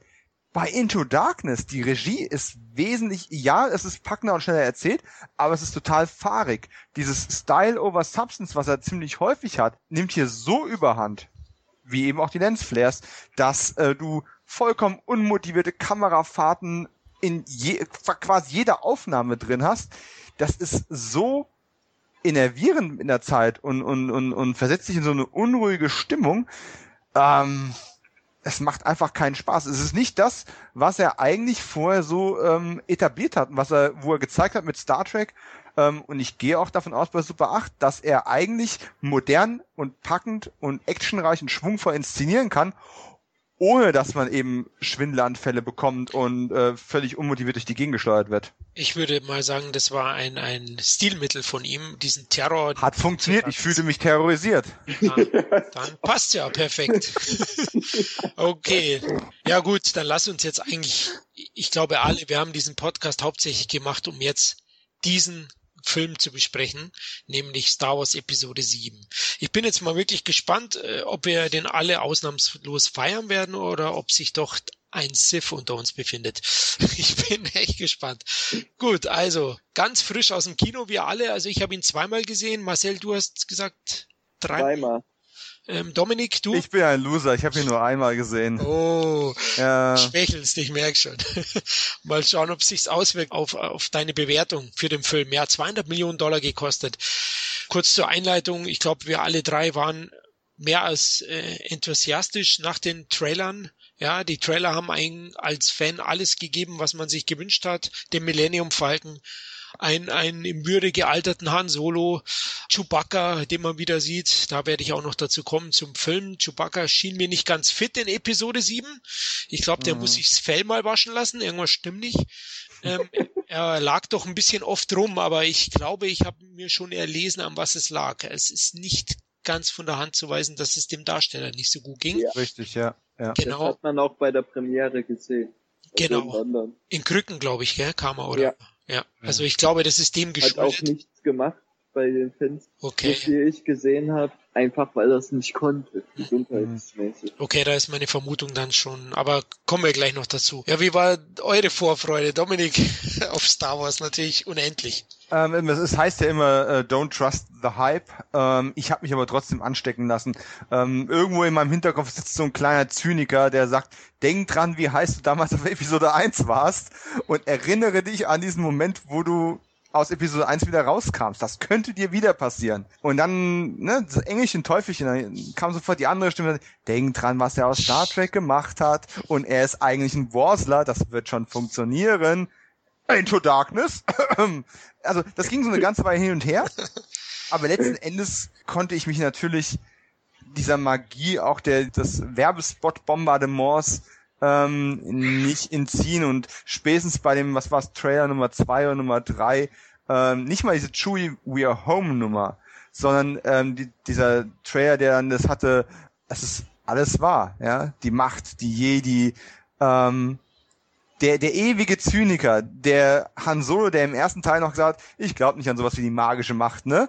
Ähm, bestätigt hier die Legenden und für all die Zuschauer, die die alten Filme gar nicht gesehen haben oder die mit den Episode 1 bis 3 Geschichten ähm, groß geworden sind, aber mit der Clone Wars Zeichentrickserie, ist es ja nicht mehr als alte Filme. Es sind für die quasi aus filmischer Sicht Legenden und da läuft's mir eiskalt den Rücken rauf und runter, selbst jetzt, wo ich hier ähm, nur drüber rede. Äh, das hat mich so gefangen genommen, dass, dass ich eigentlich nur noch die Angst hatte. Also ich hatte keine Zweifel mehr, ich hatte nur noch Angst. Was, wenn es doch irgendwo auf der narrativen Ebene irgendwo verkackt wird? Hat dich überrascht, dass sie JJ dafür gewählt haben? Abrams? Nein, überhaupt nicht. Überhaupt nicht. Ich hatte ganz kurz Bedenken, als Lucas den Franchise verkauft hat an Disney. Ähm, es gab ja dann damals auch eine Menge Häme und Spott in der Richtung, oh, äh, Darth Vader mit Mickey Mouse Ohren, das wird lustig aussehen. äh, aber, und dann habe ich auch Bedenken gehabt, ob die jetzt wirklich nur die, die bestehenden Geschichten noch weiter ausschlachten und, und, und mit Merchandising-Bombardement kommen. Aber im Grunde hätte mir damals schon klar sein müssen, es wird nicht lange dauern, bis dann die Ankündigung für einen neuen Film kommt weil jetzt, wozu bezahlt man Millionen und Milliarden, um dann nichts da Neues daraus zu machen und eine neue Zukunft aufzubauen. Und ähm, einen erklärten Star Wars-Fan, er hat es ja auch bei den ganzen Star Trek-Promos immer wieder betont, äh, zu nehmen, der auch mit zwei Sci so viel Sci-Fi-Franchises gibt's ja nicht. Und wie viele junge Regisseure gibt's noch? Also zählen wir mal Ridley Scott nicht mehr zu den jungen Regisseuren, der noch Sci-Fi macht. Ja. Ähm, also wie viele gute Kandidaten, die schon bewiesen haben, auf diesem Feld Blockbuster abliefern zu können, die sich wirtschaftlich tragen, selbst wenn sie inhaltlich wie Into Darkness aussehen. Ähm, wie viele gibt's denn da? Das ist eine ganz, ganz kleine Shortlist. Und ich stelle mir mal vor, da gibt's irgendwie drei, vier Namen, die da in Frage gekommen sind und dass sich dann JJ da durchsetzt mit ähm, Energie und Herzblut und mit garantiert einem guten Pitch, überrascht mich überhaupt gar nicht. War die naheliegendste und perfekteste Wahl, die sie hätten treffen können. Also hast du Da sind wir einer Meinung. Richtig, also habt ihr es beide euphorisch aufgenommen, ne? Die Wahl. Ja, ja. Okay, also ich habe mich eigentlich auch gefreut. Ich bin ja JJ-Fan, wie, wie ihr wahrscheinlich auch. Da habe ich mich natürlich auch gefreut und habe mir auch gedacht, das ist die richtige Wahl auf alle Fälle. Natürlich hatte ich auch ein paar Restzweifel. Ja, man, wie fit sind sie denn wirklich? Ich hatte ein paar Bilder im Internet. Ja, ich habe mich getraut, äh, die liebe Carrie Fisher zu googeln. Oh. Oh, da habe ich schon Oh. Angst gehabt. Aber man hat es wirklich würdevoll und gut umgesetzt. Das, da, da will ich gar nichts drauf kommen lassen. Und man freut sich auch, wenn man die Charaktere dann miteinander agieren sieht. Ähm, da da läuft es einen wirklich auch, ja, so ein, so ein warmes Gefühl äh, erzeugt es und man fühlt sich wie zu Hause. Ne? Es ist wie bei guten alten Freunden, wenn dann Han Solo mit mit äh, Prinzessin Leia über ihr äh, bisheriges Leben und über ihren Sohn sprechen werden. Also man hat sich sofort drin gefühlt in, in dem neuen Star Wars, das kann ich schon vorwegnehmen. Und äh, JJ hat wieder seine Stärken ausgespielt, genauso wie in den anderen vier Filmen zuvor, behaupte ich. Die Kollegen meinen ja, bei Into Darkness war die dunkle Seite in ihm stark. Aber hm. wie habt ihr denn, ähm, ja, wie wollen wir losstarten? Episode 7. Äh, Dominik, wie fandst du ihn? Ähm, vor, vorweg vielleicht noch ganz kurz dies, auf das Marketing einzugehen. Es ist ja durchaus clever gemacht gewesen. Äh, ich habe mich immer geärgert, äh, wenn ein neuer Trailer rauskam, weil ich wollte natürlich die alten Figuren ähm, sehen. Sobald raus war, dass äh, Harrison Ford, äh, Mark Hamill und Co. wieder ähm, vor der Kamera stehen würden, was ich ursprünglich mal gar nicht vermutet hätte. Ähm, aber es wurde dann sehr schnell publiziert. Bin ich eigentlich natürlich wie alle anderen auch heiß drauf gewesen, die im Trailer zu sehen. Man hat das aber, es hat sich ja wirklich gezeigt, dass man hat es zelebriert. Ähm, erstmal nur eine Stimme, ne, die, die Roboterhand auf R2 und so, hey, das ist Skywalker, es muss doch Skywalker sein und dann kam der Trailer mit Chewie, We Are Home und dann hast du äh, Harrison Ford mit einem ziemlich gut gewählten Toupet, der dann da äh, wieder äh, ins Bild tritt. Das ist, ähm, das ist, war so ein langsames Aufbauen und dann hast du die Poster und dann ging die Spekulation los. Wo ist Luke? Ja, das ist äh, wie so ein Suchbild in der Zeitung. Ja, wo ist der Fehler? Ähm, und dann die Spekulation über den Bösewicht, wessen Identität und bla bla. Das ist einfach, dieser Hype ist sehr, sehr clever mit sehr, sehr wenigen Mitteln eigentlich geschürt worden. Nämlich einfach nur, indem sie nichts über die Story erzählt haben und den Markt mit allen möglichen Sachen überschwemmt haben, die dich einfach rätseln lassen. Was ist das denn? Du hast die Actionfiguren Monate vorher kaufen können ähm, und wusste noch gar nicht, wer ist dieser Finn überhaupt? Mag ich den überhaupt? Ich, ich bin mit, mit Freunden durch Frankfurt gelaufen. Wir kommen an einem Lego-Store vorbei, in, in ein riesengroßer TIE Fighter im, ähm, im Schaufenster drin. Du kriegst glasige Augen, du gehst da rein und siehst auf einmal, ja, dann alle möglichen Maschinen und Fluggeräte aus dem neuen Film mit Figuren dabei, die auch alle schon einen Charakternamen haben und du hast noch keinen Plan, was es sein soll. Man hat da unglaublich viel vorgearbeitet, um diesen Hype auch zu schüren, einfach indem man nichts sagt und trotzdem Zeug rausschmeißt. Das hat ja JJ schon bewiesen, dass er das kann. Das hat er in seinem anderen Film nämlich genauso gemacht. Bei Into Darkness hat er genauso wenig geschürt. Und halt möglichst wenig verraten, wenig Trailer gezeigt und das dann eher der Fantasie der Leute überlassen. Und ich finde das, ehrlich gesagt, ist eine sehr gute Strategie. Gefällt mir auch. Sollten viel mehr Franchises genauso machen. Also mhm. nehmen wir mal da zum Beispiel Marvel. Wenn die das genauso machen würden, würden sie schon einiges noch mehr einspielen als jetzt ohnehin mhm. schon. Weil man bei Marvel-Trailern meist so viel schon weiß, dass man sich dann eigentlich sagt, wenn ich jetzt den Trailer gesehen habe, ich kenne eigentlich schon den Inhalt des gesamten Films. Was brauche ich mhm. jetzt? Also bitte.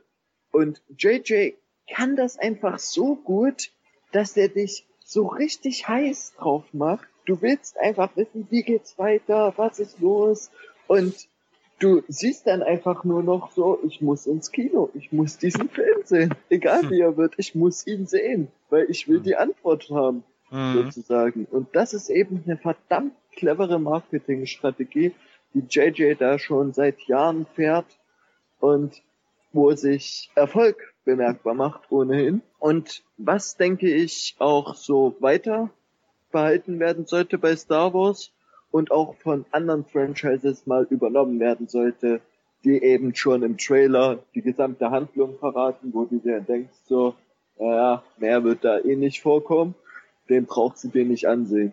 Reicht die DVD-Sichtung.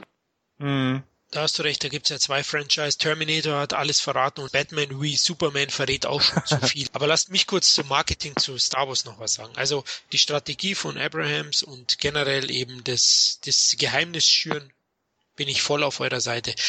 Das andere, was mich aber jetzt schon negativ auffällt, ist eben Disney. Disney setzt ganz klar auf absolutes Merchandising und äh, Franchise-Vermarktung. Das hasse ich auch. Das ist viel zu viel. Ja. Ich sage, wenn sie das noch zwei Filme so abziehen, dann wird sich's umkehren bei den Leuten. Dann haben die Leute die Schnauze voll davon. Das sage ich ganz ehrlich, weil Edeka, egal wer, sie machen so viel Werbung, alles bezogen auf Star Wars. Es gibt sogar Kajakstifte für Frauen in Sith oder in Jedi ausführung. Ja. Also ey, bitte hört damit auf. Und da muss ich jetzt auch mal Lukas verteidigen. Natürlich hat er sein Zeug verkauft und viel Geld mit Merchandising gemacht, aber er hat da mehr auf Qualität gesetzt. Die Lizenzen waren deutlich teurer damals. Deswegen Aha. gab es auch weniger Leute, die mit Star Wars geworben haben. Klar, es gab Pepsi, Pizza Hut, äh, natürlich Hasbro, aber äh, mhm. Disney hat jetzt gesagt, wir machen auf Quantität, wir setzen die Lizenzgebühren weiter nach unten und dafür scheißen wir die Leute mit Werbung zu. Und das fand ich schon too much. Ich habe den Film jetzt gesehen, bin froh, aber ich muss ganz ehrlich, ich muss nicht an jedes Schaufenster vorbei und, und bei Rewe die, die Bilder sammeln. Ich weiß nicht. ich hab die. Ja, nein, nein, nein, nein. Da muss ich jetzt einhaken. Also die Bilder sammeln, das fand ich gar nicht mal so schlecht. Ja. Erstens als Erinnerungsstück. Zweitens, ich habe auch diese Box so wo man dann das Handy dran klappt so und diesen Film sieht. Und das fand ich wiederum eine sehr gute Aktion von Rewe. Was ich wiederum nicht so gut fand, dass jeder Markt das ähnlich gemacht hat. Du konntest mhm. nicht in einen einzigen Einkaufsmarkt gehen, ohne von Star Wars zugeschüttet zu werden. Wenn das bei Rewe einem der Fall ist, okay, kann ich damit leben. Aber wenn ich in Edeka gehe wenn ich in Kaufland gehe, wenn ich keine Ahnung wohin gehe, überall Star Wars, sogar auf Wasserflaschen. Was hat Star Wars mit Wasserflaschen zu tun? Also. Hey, warte mal, wir haben eine Wüste in dem Film, ja? Ja, okay, okay. Ja, die brauchen Wasser, genau. Deswegen trinken sie auch im Film Wollmilchwasser. Alles klar. Ich verstehe das. Aber nee, ich fand das einfach viel zu viel mit dem Marketing. Und ehrlich gesagt, durch das ganze Marketing hatte, gab es auch mal einen Punkt, so wo ich eigentlich keinen Bock mehr auf den Film hatte. Mhm. Weil ich einfach jeden Tag irgendwelche Marketing-Scheiße um die Ohren geflattert bekommen habe. Na gut, ich arbeite im Einkaufszentrum, da ist es auch nicht unbedingt unwahrscheinlich, dass du davon zugeschüttet wirst. Aber sogar Klamottenläden, also mhm. einfache Klamottenläden wie C&A und so hat plötzlich alles von Star Wars. Wo ich mir so dachte, so, äh, geht's noch? Mhm. Wenn das so die Fanshops sind wie Elbenwald oder EMP oder so, aber normale Klamottenläden, also da mhm. brauche ich das nicht. Und mit It's, den Einkaufszentren genauso. Also, It's Disney, ja. Ja. ja. Ich habe noch, noch, noch zwei, zwei Dinge zu dem, zu dem Marketing-Overkill. Ähm, also erstens, ich habe am Anfang tatsächlich drüber nachgedacht, beim Rewe, als ich das erste Mal in der Kasse stand, dann sammeln Sie die Cosmic Shells? Nein. Und dann äh, die dunkle Seite äh, ergriff doch Besitz von mir und dann äh, du bist, die helle Seite argumentiert mit, du bist zu alt für so einen Scheiß. Du wirst jetzt nicht diese Drecksbilder sammeln und dafür dauernd zum Rewe rennen. Doch, du willst sie. Du bist Jäger und Sammler. und irgendwann hast du ein Album von. Erinnerst du dich noch damals auf dem Schulhof die Panini-Alben? Das ja. ist damals. Nimm sie. Nee, ich kann ja mal ich mitnehmen. Ich sammle sie ja nicht unbedingt, aber ich kann sie ja mal mitnehmen. Und dann komme ich nach Hause und das erste war gleich, gleich ähm, General Tarkin gewesen, ne? Der gute alter Peter Cushing. Und ja, inzwischen habe ich das Album voll. Bin auf diese Tauschbörse gegangen, habe das Album noch ein zweites Mal voll getackert, einfach so fürs ja, man weiß ja nie. Und es ist, es ist schon hart. Ich bin ein bisschen stolz, aber ich, ich bin drauf reingefallen, also auch gleich wieder ein bisschen von mir selbst enttäuscht. Das andere aber, erinnert ihr euch noch an Spaceballs? Hey Joghurt, was machst du denn hier? Merchandising. Wie jetzt Merchandising? Na, Merchandising. Spaceballs, das Lunchpaket. Spaceballs, das Buch zum Ausmann. Spaceballs, der Flammenwerfer. Die haben es ja in den 80ern schon parodiert und heute sind wir wieder genau da. Ist das nicht schön? Ja, ich finde ich finde es nur, ich, äh, Aber ich finde dieses, dieses Sammelalbum finde ich eigentlich als Erinnerung nicht schlecht so. Das ist hübsch, ja. Es ist nicht so wie bei Panini, dass du immer alles doppelt hast. Das heißt, du hast sogar eine Chance, das Ding voll zu kriegen. Ich hm. habe es leider noch nicht ganz voll. Da muss ich mit dir mal reden, Dominik, du hast bestimmt welche doppelt. ähm, das ist ja, und ich, damals. und ich fand das als Erinnerung einfach sehr gut. Da war ein Poster hm. von also von den alten drinne, wo Yoda drauf war, so und so, das habe ich mir an die Wand gehängt, das fand ich schon geil so. Dann die Bezeichnung gut böse und dann dieses echt geile Poster, was ich mir auch in groß geholt habe, von Star Wars Episode 7, wo alle Charaktere drauf sind, was ich so verdammt super fand. Also ist Luke auch drauf? genau, ja, das, das, meine ich eben. Ich bin jetzt auch nicht gegen Figuren oder ein großes Sammelalbum, aber halt, wenn, wenn, wenn jeder Konzern oder jede Firma dann da irgendwas rausbringt, das ist halt zu viel, ja. Das, es nervt dich dann irgendwann an, ja. Es, ich finde halt, wie bei den, wie die Strategie von Abrahams, weniger ist mehr, ja. Mhm. Und wie oft wurde Lukas dafür kritisiert, dass er es macht? Ja, aber Disney macht's noch mehr. Ja, ja. also man muss es auch mal so sehen. Ja? Also so oft, ich bin ja auch kein großer Lukas-Fan mehr, aber trotzdem hat dieser Mann das Ding erfunden. Und das ist so. Das kann ihn auch keiner mehr nehmen. Und er hat seine Stärken wie auch Schwächen eine der Schwächen ist, dass er später oder im späteren Filmverlauf oder Karriereverlauf nicht gemerkt hat, dass er einfach nicht wirklich Stories schreiben und Dialoge schreiben kann oder Schauspieler führen. Das ist so ein, so ein Schwachpunkt. Er kann tolle Welten erschaffen. An sich hat er unglaubliche Ideen im Kopf, aber er braucht schon ein paar helfen, sozusagen, wie Lawrence Kasten. Man ja. sieht jetzt am neuen Film doch, wie entscheidend er vielleicht für, für das Imperium schlägt zurück und Rückkehr der Jedi-Ritter war. Mhm. Denn er hat auch bei das Erwachen der Macht, und jetzt kommen wir am besten zum Film, ähm, sicherlich auch einen großen Anteil dazu beigetragen, dass der Film so gelungen ist, wie aus meiner Sicht. Oder? Ja, aber es ist ja nicht falsch, dass, also es wird ja immer behauptet, ja, Lucas hätte mit Star Wars das Erwachen der Macht nichts zu tun. Das stimmt ja in der Hinsicht nicht. Er hat zwar nicht mit produziert oder mit geschrieben, aber die Charaktere sollen angeblich, wie auf IMDb behauptet wird, von ihm stammen. Nein, das bezieht sich nur auf die Originalcharaktere. Ja. Das ist eine, das ist eine vertragliche Geschichte, hat auch viel mit dem Urheberrecht zu tun, weil er ist halt damals Han Solo und sowas, das sind ja im Prinzip alles Marken. Und die hat er damit, damit wird er quasi bis zum Ende seines Lebens und darüber hinaus immer kreditiert werden als äh, basierend auf Charakteren von Gene Roddenberry steht auch 20, 30 Jahre nach seinem Tod äh, immer noch in jedem Star Trek Ding mit drin. Also das hat äh, nichts damit zu tun, dass er irgendwo noch einen Kylo Ren erfunden hätte. Gott sei Dank. Bist du dir sicher? Also ja, ja, ja, bin ich sicher. Okay, gut, dann haben wir das geklärt. Ja, Dominik, ähm, wie war es im Kino mit deinen alten Freunden? Ähm, das, das muss man separieren. Ich habe äh, auf Facebook ein Riesenpamphlet geschrieben über meine Kinoerfahrung als solche, die war eine Katastrophe. ähm, es hat mich einfach mal wieder daran erinnert, warum man nicht äh, in der Startwoche in Kinofilme mehr gehen kann. Ich hatte irgendwie darauf gehofft und ich habe auch gesehen, bei vielen anderen war es nicht so gewesen. Ich hatte gehofft, dass wirklich Fans da reingehen oder Leute, die heiß auf den Film sind, die den Film sehen wollen. Stattdessen war ich umgeben von ignoranten, nörgelnden, lärmenden und schlicht und ergreifend von vorne bis hinten störenden Menschen, die offensichtlich einfach nur keinen Bock hatten, in der Kälte zu stehen, deswegen ins Kino gegangen sind, um dann über irgendeine Scheiße zu reden, die mit dem Film nichts zu tun hat. Massenhaft Halbstarke und Kinder, ähm, besonders putzig ein kleiner Junge neben mir, der kann nichts dafür, der war einfach zu jung, um das zu, um das zu erfassen, äh, der mit seiner Mutter reingegangen ist. Also der, der Bub alleine hätte wahrscheinlich gar, noch gar nicht reingedurft, ist halt Mami dann reingekommen und die haben sich dann abwechselnd den Film erklären müssen. Ne? Die Mutter hatte keine Ahnung und kein Interesse an Star Wars, also hat er quasi als Star Wars Relevante erklärt und er hat es emotional überhaupt nicht verarbeiten können, hat die Verbindungen in, in der Story nicht gesehen. Das hat sie ihm dann wieder erklären müssen. Du bist bald wahnsinnig geworden. Plus Handy-Displays an allen Ecken und geschmissenes Popcorn, umgestoßene Flaschen, gedreht in den Rücken. Ich hätte zum Hulk werden können. Aber falscher, falscher Franchise.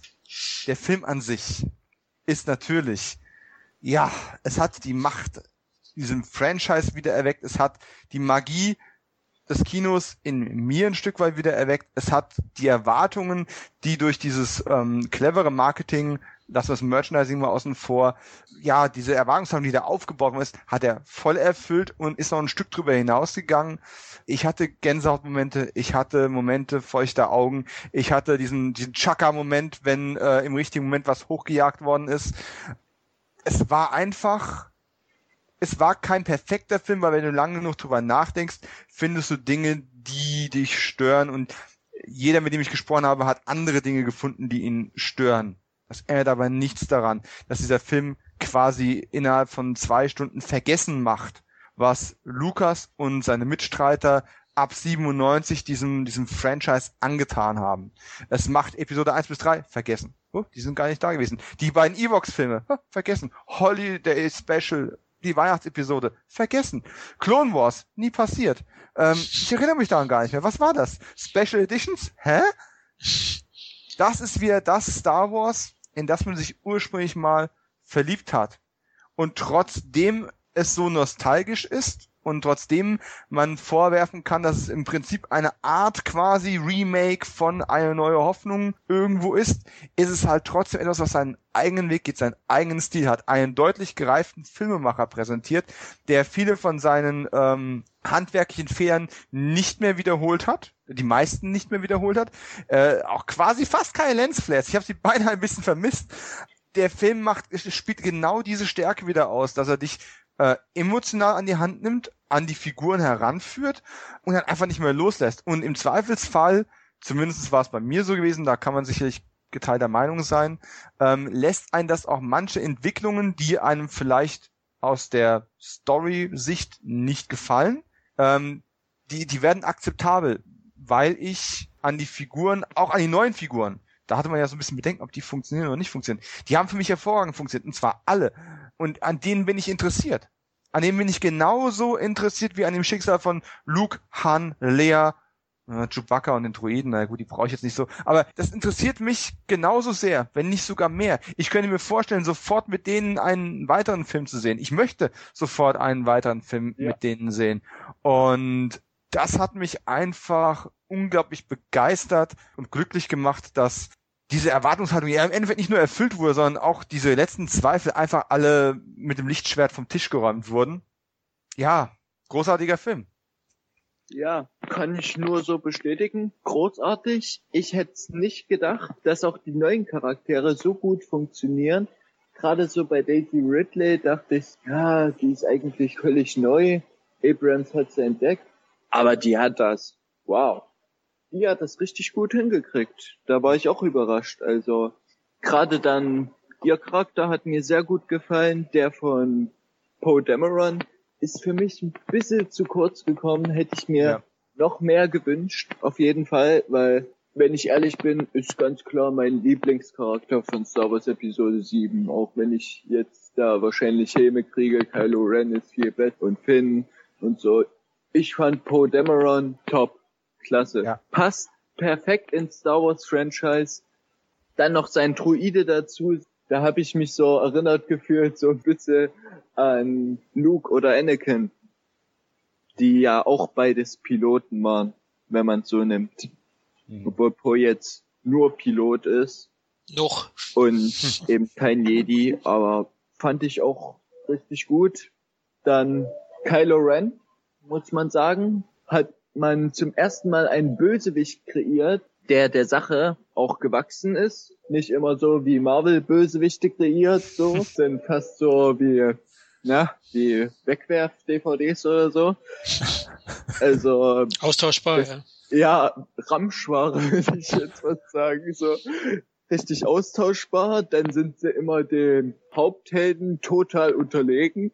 Schon von Anfang an, das weiß man schon. Ähm, ja. Und das war hier bei Star Wars Episode 7 eben ganz klar nicht der Fall. Kylo Ren war den Haupthelden deutlich überlegen. Also das war manchmal in manchen Sachen echt beängstigend. Was das Ganze natürlich auch noch dem Film so eine gewisse Spannung noch zusätzlich verleiht hat. Weil man eben nicht wusste, ob die Helden rauskommt. Man hat sich's gewünscht, aber man dachte schon, dass Ren den einigen Schaden zufügen wird, weil er es eben doch kann.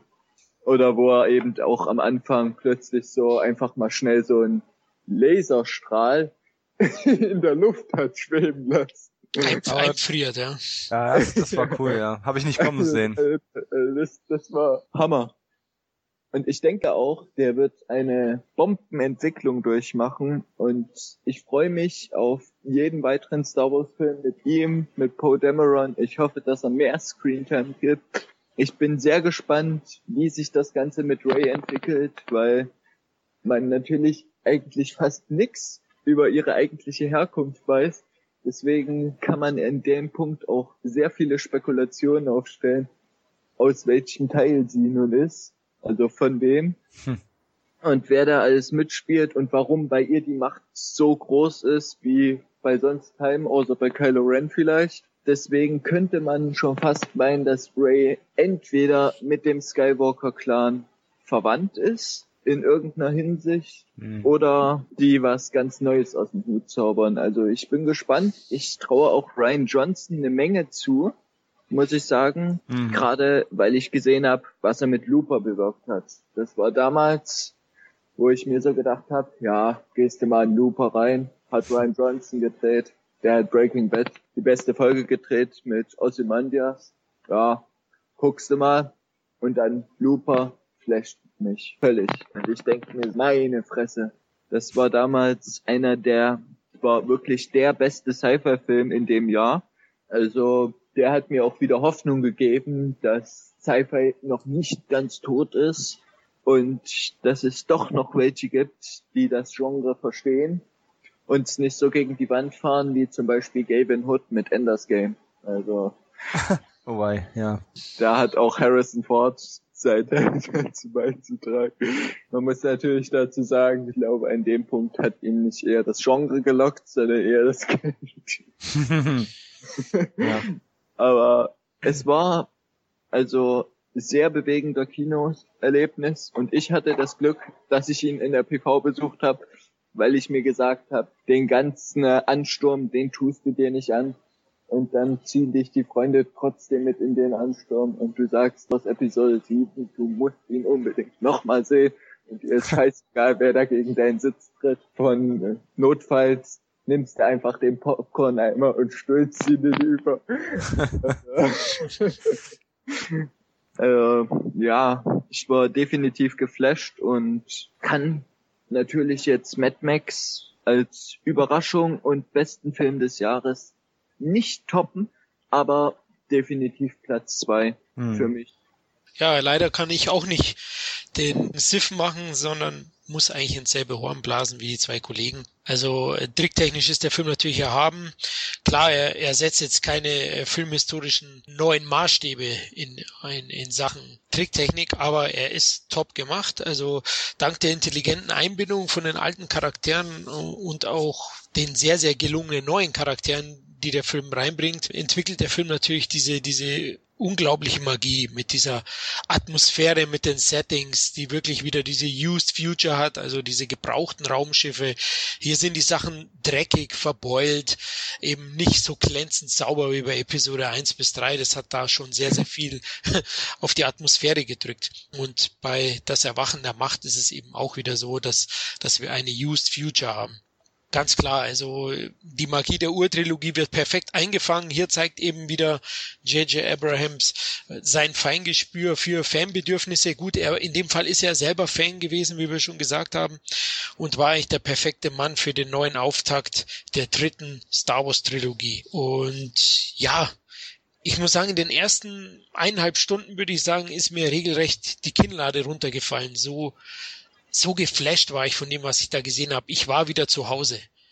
Die Macht ist wirksam, ja. Äh, JJ hat eine Machtdemonstration hier abgeliefert. Ähm, diese ersten 90 Minuten waren Wahnsinn. Also Han Solo hat mich ja ein bisschen überrascht. Ich hätte ja gedacht, er bekommt eher nur ein Cameo, aber er hat doch eine recht große Rolle bekommen. Mhm und äh, spielt die auch perfekt aus. Also Harrison Ford agiert, als ob er nie was anderes gemacht hätte, finde ich. Also wirklich eine tolle Performance von ihm, wie ich schon am Anfang gesagt habe, Chewbacca, sein Seit, sein Buddy, ähm, kommt ein bisschen zu kurz vielleicht, hat nette Gags, ja, wenn er, wenn er dann jammert und, und immer wieder sein Knurren, das sorgt schon für, für Laune und allein, hm. wenn man ihn sieht, freut man sich.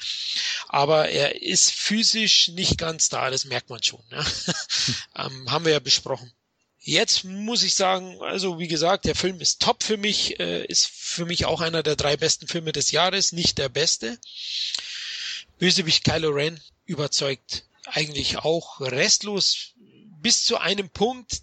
Jetzt muss ich aufpassen, dass ich nicht spoiler. Ähm, Kylo Ren aus meiner Sicht entmystiziert ihn Abrahams zu früh, nämlich in einer Szene ja. mit Ray. Und diese Szene hätte es nicht gebraucht. Ich, meiner Meinung nach hätte er hier seinen Helm noch auflassen sollen und hätte ihn erst in der späteren Szene, wo er ihn wieder abnimmt, abnehmen sollen. Das hätte diese Szene am, im Finale zum einen dramaturgisch verstärkt und zum anderen eben ihm weiter, ja, das Publikum im Ungewissen lassen können, wer er ist, wie er aussieht. Das fand ich das, so, ja. Das fand ich aber, muss ich jetzt einwenden, das fand ich dramaturgisch genau richtig gesetzt, muss ich sagen. Das, also, wo er seinen Helm absetzt. Finde ich da, nicht, aber. Das einzigste, was ich bemängeln muss, ist, dass er seinen Helm zu oft absetzt. Also, hm. in dem einen Punkt hätte er ja. ihn absetzen können, das passt, aber dann wieder auflassen, so. Ja, aber, aber wenn, wenn er absetzt, dramaturgisch, dann muss er es ja in der finalen Szene, wo wir jetzt nicht sprechen dürfen, um was da genau geht, aber wenn dramaturgisch ich sein, sein Helm abnehmen lasse, dann da, weil er dem, wo er sich gegenübersteht, am nächsten ist. Jetzt muss ich aber an der Stelle kurz einhaken. Und ich weiß, ich bin da an der Stelle in die Außenseiterposition. Mich hat es überrascht, dass er schon ziemlich früh, ich habe es jetzt nicht gestoppt, da wahrscheinlich ungefähr in der Mitte des Films, zum ersten Mal den Helm abnimmt. Und ja. du hast es so schön Entmystifizierung ähm, genannt. Für mich ist es, mich hat es überrascht, aber ich fand es eine positive Überraschung. Einfach, ähm, und ich verstehe, warum das viele vor, äh, sich da vor die Füße getreten gefühlt haben. Weil im Endeffekt macht Abrams aber nichts anderes als das, was er immer gemacht hat. Er gibt dem Bösen ein Gesicht und lässt den Helm eben nicht auf. Und das ist schon über Jahr überraschend früh und man hätte den Spannungsbogen noch länger ziehen können bis zum emotionalen Höhepunkt im Showdown äh, den wir jetzt an der Stelle nicht spoilern wollen, aber die Tatsache, dass es schon wesentlich früher dazu gekommen ist und man dem Bösen damit tatsächlich ein Gesicht gegeben hat, macht man äh, ja den Mythos ein Stück weit kaputt, aber man entfernt sich meiner Meinung nach bewusst frühzeitig von Darth Vader. Der in dessen Schatten hätte ein neuer Sis in schwarzem Outfit, mit einem Helm, mit einer Gesichtsmaske, mit einem Cape. Das hätte zu viel wie ein, ja, deutlich emotionalerer, aber eben doch wie ein kleiner Vader-Klon ausgesehen und ihm so früh dann zu sagen, hey, guck mal, ich habe Locken. Ja, ich, ich verstehe, dass es ein paar Leute irritiert, aber es, es gibt der Sache einen anderen, einen anderen Dreh als der Bösewicht, den man eben so auf der Top Ten Liste der großen Filmbösewichte aller Zeiten immer drauf hat. Ja, Fand ich eigentlich eine gute Entscheidung. Da stimme ich dir zu. Also aus dem Blickwinkel gesehen hast du schon recht.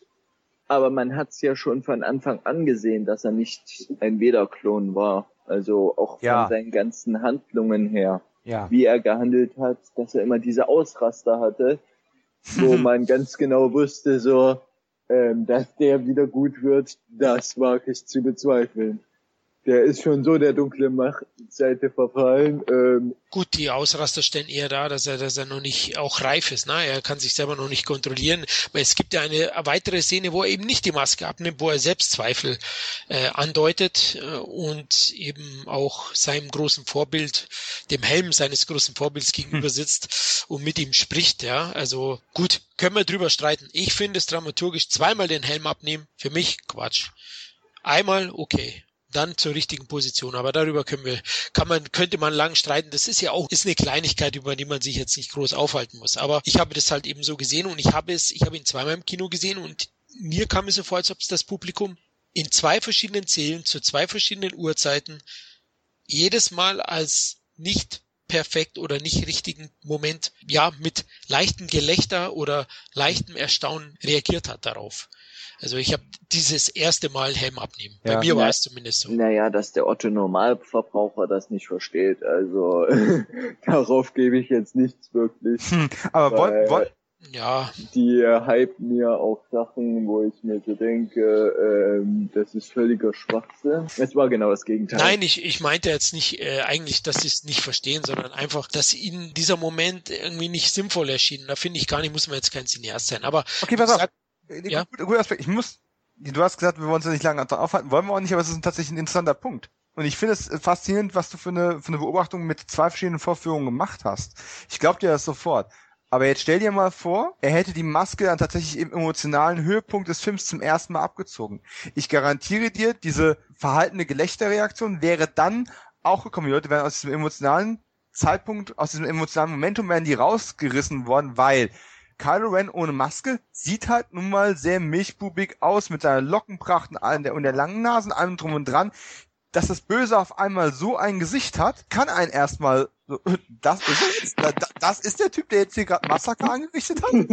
ähm, und vielleicht schätzen wir dann die Filmemacher an der Stelle und sollten ihnen eigentlich dazu gratulieren, dass sie das haben kommen sehen und ihn deswegen schon in einer früheren Szene, wo es dramatisch nicht schlimm ist, wenn die Leute mal kurz rausgerissen und irritiert sind, damit es dann später im, äh, im emotionalen Höhepunkt des Films hm. nicht passiert, weil sie ihn dann schon kennen und akzeptiert haben, dass er so aussieht. Das ist ein guter Ansatz. Wenn Sie so gedacht haben, dann sage ich, okay, dann ist es richtig. Okay, hast du, hast du jetzt nochmal gerettet dich, Dominik. das, aber ob Filmemacher immer so viel denken, das weiß ich nicht. okay, ist gut. Kann ja sein. Ich meine, wir können uns, wie du gesagt hast, ist aber auch ein netter Ansatz jetzt von dir. Okay, könnte ich mir vorstellen, dass dass man dadurch das etwas entschärft. Da hast du schon vielleicht recht. Ähm, eine andere Frage. Was haltet ihr von der Figur des Finn? Weil Anfang fand ich das zwar jetzt einen ganz netten Einfall, aber hat sich dann erst so im Laufe der Handlung bei mir so also ich, gesagt, dass ich das super. Also ich fand, ich fand alle Figuren, eigentlich neun Figuren, die drei entscheidenden neun Figuren, Finn, Poe, Ray, auch den Roboter BB-8, fand ich. BB-8 ist klasse. Ja, finde ich, fand ich super. Also ich fand auch Finn sofort sympathisch. Also diese Buddy-Kombination mit Poe bei der, bei der Flucht. Oh ja. Äh, ganz groß, einer der stärksten das, Szenen des Films. Ja. Das war klasse. Das ja. war Top-Moment. Ganz groß und ich möchte auch den Captain Hux nicht, äh, und fand ich auch sehr, sehr gut. Ja? Also, General Hux, nicht Entschuldigung, Captain ist ja Captain Plasma, ja genau. ähm, General Hux fand ich auch sehr, sehr gut. Also wirklich, wirklich gut gespielt. Eben Captain Plasma, das ist dieser silberne Obersturmtrooper, da fand ich, wurde, wurde gute Total verschwendet. Genau, Total richtig. verschwendet. Also, den konnte ich in keiner Minute so ernst nehmen. Also erstmal, also erstmal ist er ja eine Sie. Ja. ja. wir wollen mal die Geschlechter hier diskutieren. Ja. Wenn, ja. wenn man so ein Riesending daraus macht, dass du zuerst mal einen, einen weiblichen Stormtrooper hat, der übrigens Phasma und nicht Plasma heißt, okay. äh, eine Anspielung auf äh, Phantasm ist, wovon JJ ein großer Fan ist. Das jetzt aber nur mal vorweggeschickt, äh, um Don Coscarelli auch nochmal einen Auftritt hier zu geben.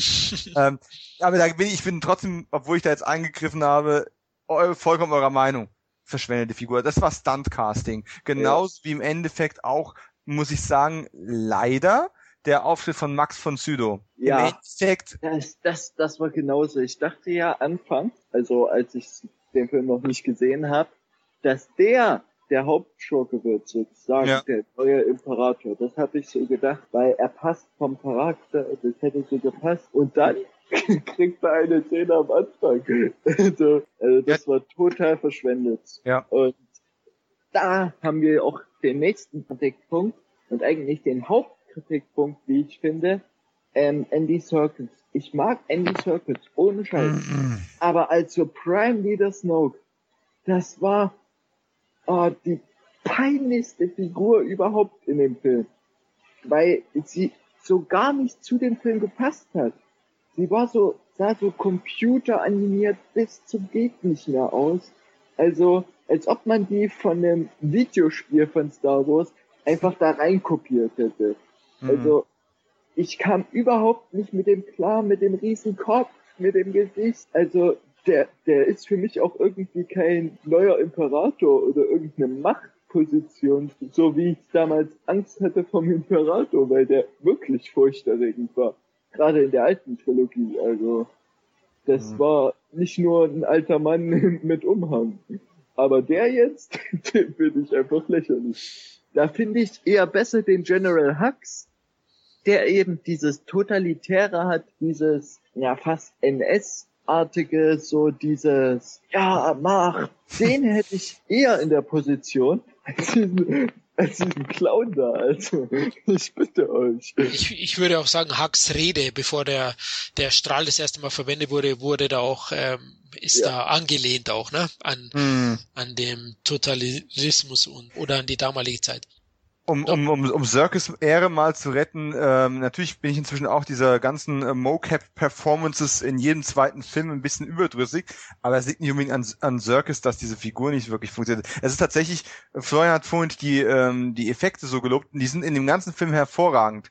Ja. Selbst die eigentlich nicht so richtig in den Film passenden Tentakelmonster, die da mittendrin mal auftauchen, passen noch gut rein, weil die wenigstens gut gemacht sind.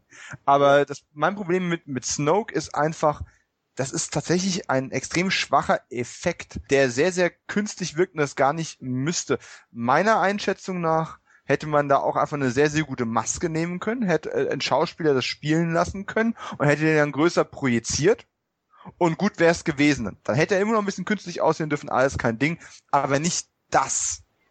Ja, das war ein Schwachpunkt und jetzt, weil du die Tentakelmonster ansprichst. Ich fand die Szene mit Han, Han Solo ist ja, äh, holt praktisch den Millennium Falcon ja in seinen Frachter rein und dann ist ja diese kleine Verfolgungsjagd eben mit äh, anderen Kopfgeldjägern, die ihn jagen und diesen Tentakelmonstern. Diese Szene finde ich ein bisschen überflüssig und die hätte man sich sparen können.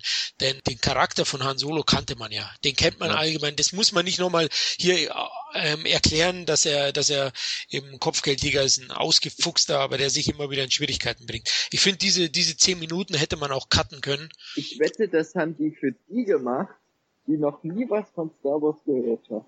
Mm, ja. Okay, das, das, dass die das für die ganz Neulinge gemacht haben. Okay. Oder Harrison Ford einfach mehr Screen Das kann natürlich auch sein. Ich fand die Szene, ich meine, die war jetzt nicht wirklich schlecht, aber die hätte man sich sparen können und hätte vielleicht etwas mehr vom Poe äh, zeigen mm. können, weil genau wie bei euch beiden fand ich den Charakter auch sehr, sehr stark und fand es eigentlich schade, dass man eine Stunde, knapp eine Stunde von ihm dann nichts mehr sieht und ihn dann erst wieder plötzlich als Pilot in einer grandiosen Szene, wie er da an dem ja. Planeten bei Mars alles abschießt. Hm.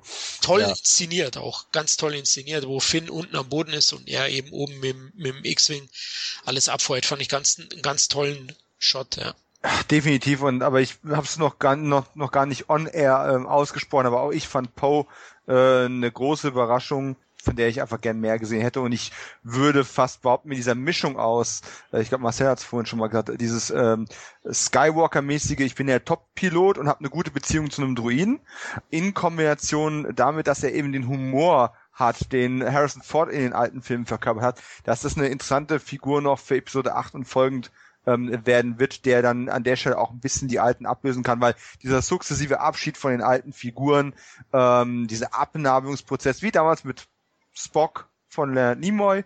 Ähm, ja. Das wird sicherlich jetzt die nächsten ein, zwei Filme noch durchziehen ähm, und dafür sorgen, dass wir dann an den neuen Figuren haften bleiben.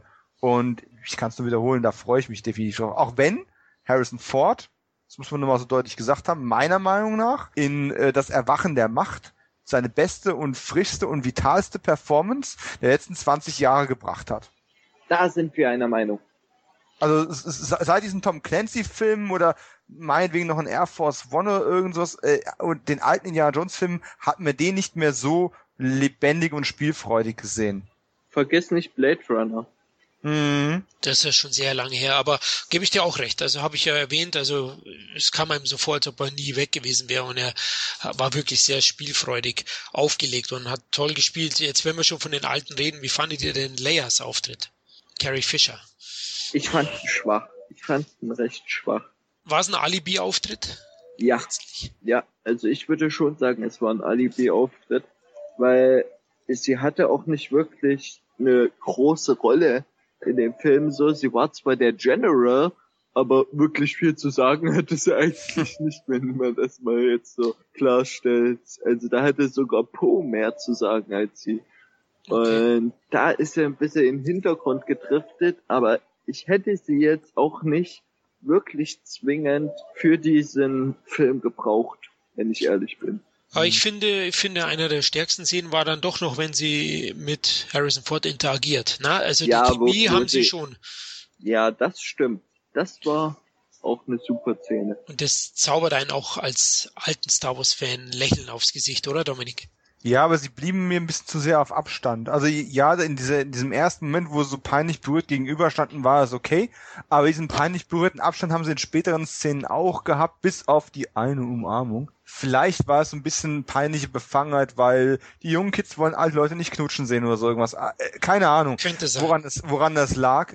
Es hätte noch ein bisschen mehr, aber es, ich fand's gut. Ich fand's schön, dass sie dabei war, aber sie war mit sicherlich, mit Sicherheit war sie von den alten Charakteren die mit dem schwächsten Auftritt.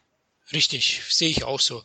Aber insgesamt ist der Film ja eigentlich genau das geworden, was wir uns Fans alle gewünscht haben, oder? Es ist eine, eine tolle Hommage und auch ein Neubeginn in einem. Äh, der Film dient ja vielen Meistern.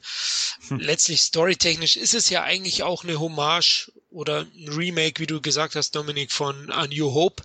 Das ist auch so, könnte man negativ sehen. Ich meine, ich finde es nicht verwerflich. JJ äh, ist hier auf Nummer sicher. Ähm, da muss ich einwenden ich ja. würde es nicht als Remake von New Hope, sondern eher als so ein Zwischending. Also ein Reboot zwischen so eine neue Hoffnung und das Imperium schlägt zurück, weil ich auch fand, dass der Film auch von das Imperium schlägt zurück einige Elemente hatte. Ja. Okay, äh, fand ich jetzt weniger, habe ich da gesehen, aber vielleicht muss ich ihn viermal anschauen oder so, bis, ich all, bis mir alles erschließt ich möchte an der Stelle noch ähm, äh, etwas zitieren, was ich äh, in der Filmkritik von unserem sehr geschätzten äh, Freund und Kollegen äh, Micha gelesen habe von von der Filmtipp. Er hat das ähm, den Begriff verwendet. Äh, in diesem Film wurde sehr viel gemadmaxt.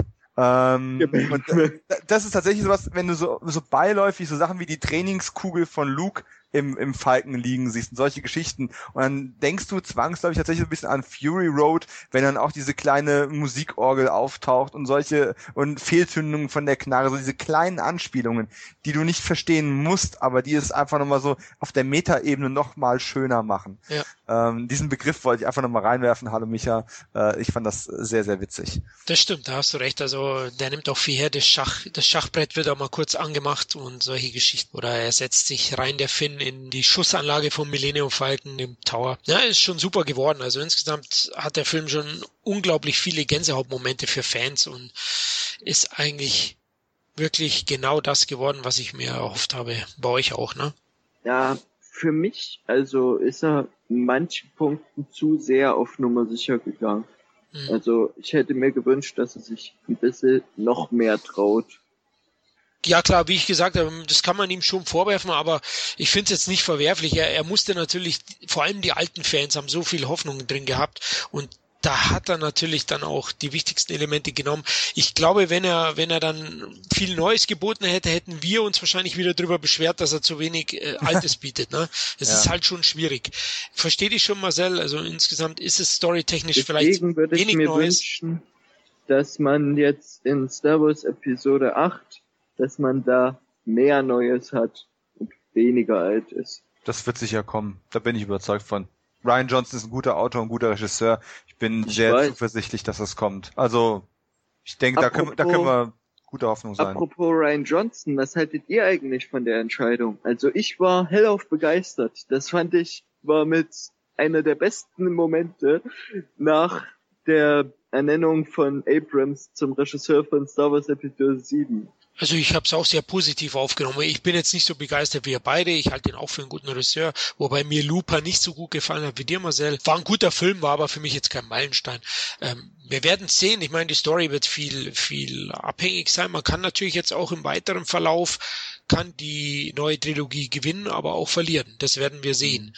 Im Moment ist ein perfekter Anfang bereitet von Abrahams. Er hat wirklich, ähm, das hat er top gemacht und ich bin gespannt, wie es weitergeht. Und Ryan Johnson ist sicher eine sehr, sehr gute Wahl, keine Frage. Also man hätte ja auch Zack Snyder oder oh Michael Gott, Bay nehmen können. Nein, nein, nein, nein, kein Zack Snyder.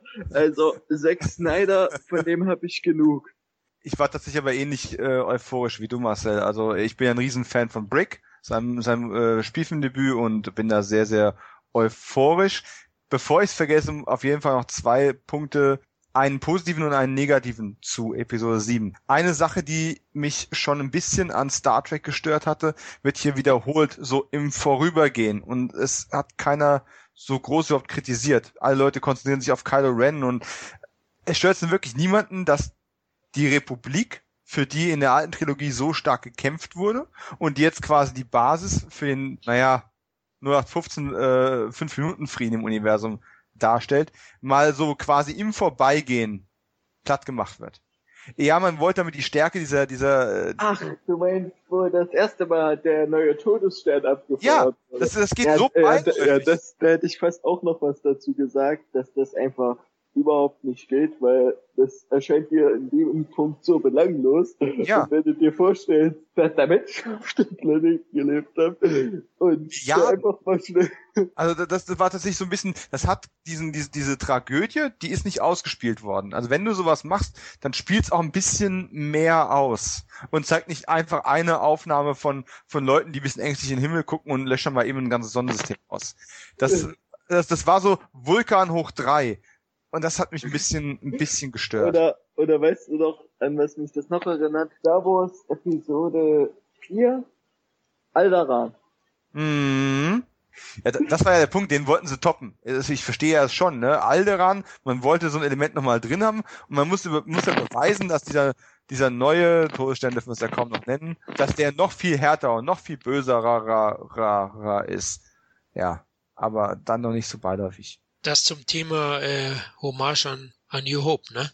Also Ja, man hat da ja. schon sehr, sehr viele Elemente genommen. Ja. Ja. was mich noch gestört hat, aber ich will jetzt nicht spoilern, ist äh, der Endkampf zwischen den beiden, zwischen Kylo Ren und der anderen Person. Die andere Person, die gerade frisch oder noch nie zuvor mit dem Laserschwert gekämpft hat und ihn dann besiegt, egal ob er verletzt ist, das gilt bei mir hier nicht. In echt hätte er sie zerfetzt und ich finde es auch da ein Fehler, sie, die, diese Person gewinnen zu lassen und nicht Kylo Ren gewinnen zu lassen und die andere Person mit Glück. Wie soll ich das sagen? Florian, du bist raus. Du bist ein Sith. Ja, Du, das, das, das ist Du hast- Zwietracht. du, du hast dich gerade zur dunklen Seite der Macht bekämpft. ja, Marcel. Raus. Ja, ich fand, äh, das war bei mir so ein, so ein Schwachpunkt für mich. Also auch ein kleiner nur, es hat mich jetzt nicht so gestört, aber Aber man muss wo kommt diese, ich hätte mir gewünscht, dass diese eine Person, die dann diesen Kampf gewinnt, zumindest, dass sich erklärt wird, dass sie gerade geleitet wird von vielleicht einem höheren Jedi, ja, der ihr äh, mental beisteht. Aber davon ist ja nicht die Rede, ne? Die, die, die Macht kommt zu ihr wie die, wie heißen die Figur Mela Koreaner? Äh, Mediklorianer? Oh. Genau, genau so kommt die Macht auch zu der, zu dieser Person. Ne? Also das fand ich so ein bisschen äh, mit dem Holzhammer dahergehauen, ja, also äh, Die, die Macht kommt via FedEx.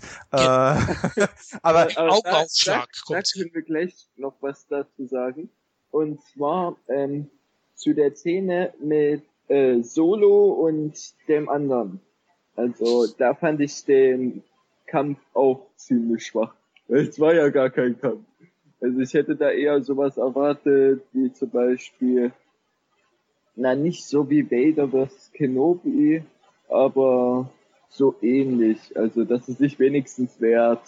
Okay, das lasse ich lieber raus, weil das zeigt schon zu viel Ja. Spiel, glaub ich. Das- Da weiß man dann, was Ähm, passiert.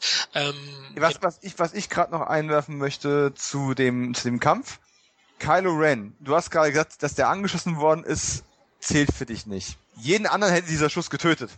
Diese, Ja. Bla diese Blaster hauen jeden sofort weg und macht hin oder her. Kylo Ren ist immer noch ein Mensch. Ähm, für mich zählt das sehr wohl. Ein anderer Aspekt, äh, an den ich, wir haben gestern schon mal kurz über den, Film ja auch gesprochen, so privat, und aber ein anderer Aspekt, an habe ich gestern noch nicht dran gedacht, ist, Kylo Ren hat wahrscheinlich noch nie ein Lichtschwertduell ausfechten müssen. Gegen wen denn? Ja. Er hat ein bisschen Jedi-Training mit Luke gemacht und hat dann andere Schüler abgemuckst. Und das war's. Hatte der jemals gegen einen anderen mit dem Lichtschwert bestehen müssen? Also der, der, der, ja, hat klar da irgendwelche Leute mal abgeschlachtet, aber das ist ein Hieb durch Unbewaffnete. Ich glaube wirklich nicht, dass der die große Erfahrung und die Koryphäe im Schwertkampf ist. Er ist stark in der Macht, gar keine Frage. Aber was macht ihn jetzt im Schwertkampf so versierter als sein Gegner im Endkampf? ein Ja, Training und- mit seinem Obersif zumindest, ne? Ja. Mit Sieht der wie. Lichtschwertkämpfer aus? Ich Also- vermute schon, dass er es kann. Hm. Okay. Ich hab, ich hab den noch nie mit dem Lichtschwert gesehen. Ich kann mir das auch gar nicht vorstellen. Wie groß wird das Lichtschwert dann sein? Ja, die, die, diese, es heißt ja nicht, dass die Person so groß ist, ne? Das Hologramm ist so groß. Ja, ich denke auch, der ist kleiner. Ja, am Ende ist so klein wie Yoda. Richtig. Vielleicht ist es der Bruder, ja, wer weiß. Der Gollum-Bruder. Heißt Joghurt heißt der dann. In echt. Nein, also Jo. Gut, das sind jetzt so, wie der Dominik sagt, das sind natürlich jetzt Thesen, die wir beide aufstellen, hin oder her. Der eine sieht's halt so, der andere so. Ich glaube, du hattest mir aber privat gestern auch zugestimmt, sie war etwas zu gut für überhaupt ja. noch nie sowas in der Hand zu haben. Ja. Und ja. Der Gegner, der Gegner war etwas Ja. Aber ich, ich, ich fand es nicht, fast nicht als störend, weil ich konnte es mir so herleiten. Aber ich habe gerade, ich wollte etwas Positives und etwas Negatives sagen. Genau, das war jetzt, äh, das, das war das eine, genau. Das andere ist, ähm, wir wollen ja nicht spoilern, aber jeder hat sich immer gefragt, wo Luke ist und Mark Hamill steht auf dem Poster ja trotzdem als Name mit drauf. Das ist also kein Geheimnis, dass er im Film drin ist. Und ich persönlich, wir haben davon, wir haben von Hahn gesprochen, wir haben von Lea gesprochen und dass wir Leas Auftritt nicht so stark fanden aus verschiedenen Gründen. Ähm, sein Auftritt ist stark. Den möchte ich einfach auch nochmal erwähnt haben, weil ich es einfach schade finde, dass er, ähm, auch weil aus den Trailern so mehr oder weniger rausgehalten wurde, bis auf einmal die Stimme und diese eine Aufnahme mit R2. Ähm, Mark Hamill macht einen super Job, soweit ihm die Story das eben gestattet. Und das ist auch so eine Sache, wo ich mich abseits von der weiteren Entwicklung der neuen Figuren ähm, unglaublich darauf freue, das in Episode 8 weiterverfolgen zu dürfen. Oh ja. ja es war ein Gänsehautmoment. Genau, fand ja. ich auch perfekt. Allein Lukes Blick ähm, hat mir auch Gänsehaut bereitet. Okay, gut. Also wir sind, glaube ich, alle der Meinung, ja, Star Wars Episode 7, das Erwachen der Macht, ist ein großartiger Sci-Fi-Blockbuster, kann man sagen, der alten Schule und den muss man unbedingt gesehen haben. Aber ich glaube, da kommt man gar nicht dran vorbei, den, den wird man irgendwie wo mal sehen müssen. Hm. Gut, lass uns kurz nochmal über JJ. Also er hat es auch geschafft. Er hat sowohl Star Trek als auch Star Wars wieder in die Spur gebracht. Jetzt bin ich natürlich gespannt. Ich habe es vorhin angeschnitten. Was wird er wohl als nächstes machen? Ähm, Dominik, was glaubst du? Wird Abrahams äh, eine Auszeit nehmen? Wird er Star Wars weiter betreuen als Showrunner? Ich habe ehrlich gesagt keine Ahnung. Vielleicht ähm, bringt er ja Neil Blumkamp und Ridley Scott dazu, ähm, dass sie beide die Finger von Alien Franchise lassen und rebootet den dann auch gleich. Äh, und das sage ich als alter Fan äh, von Ridleys alten Sachen, aber trotzdem.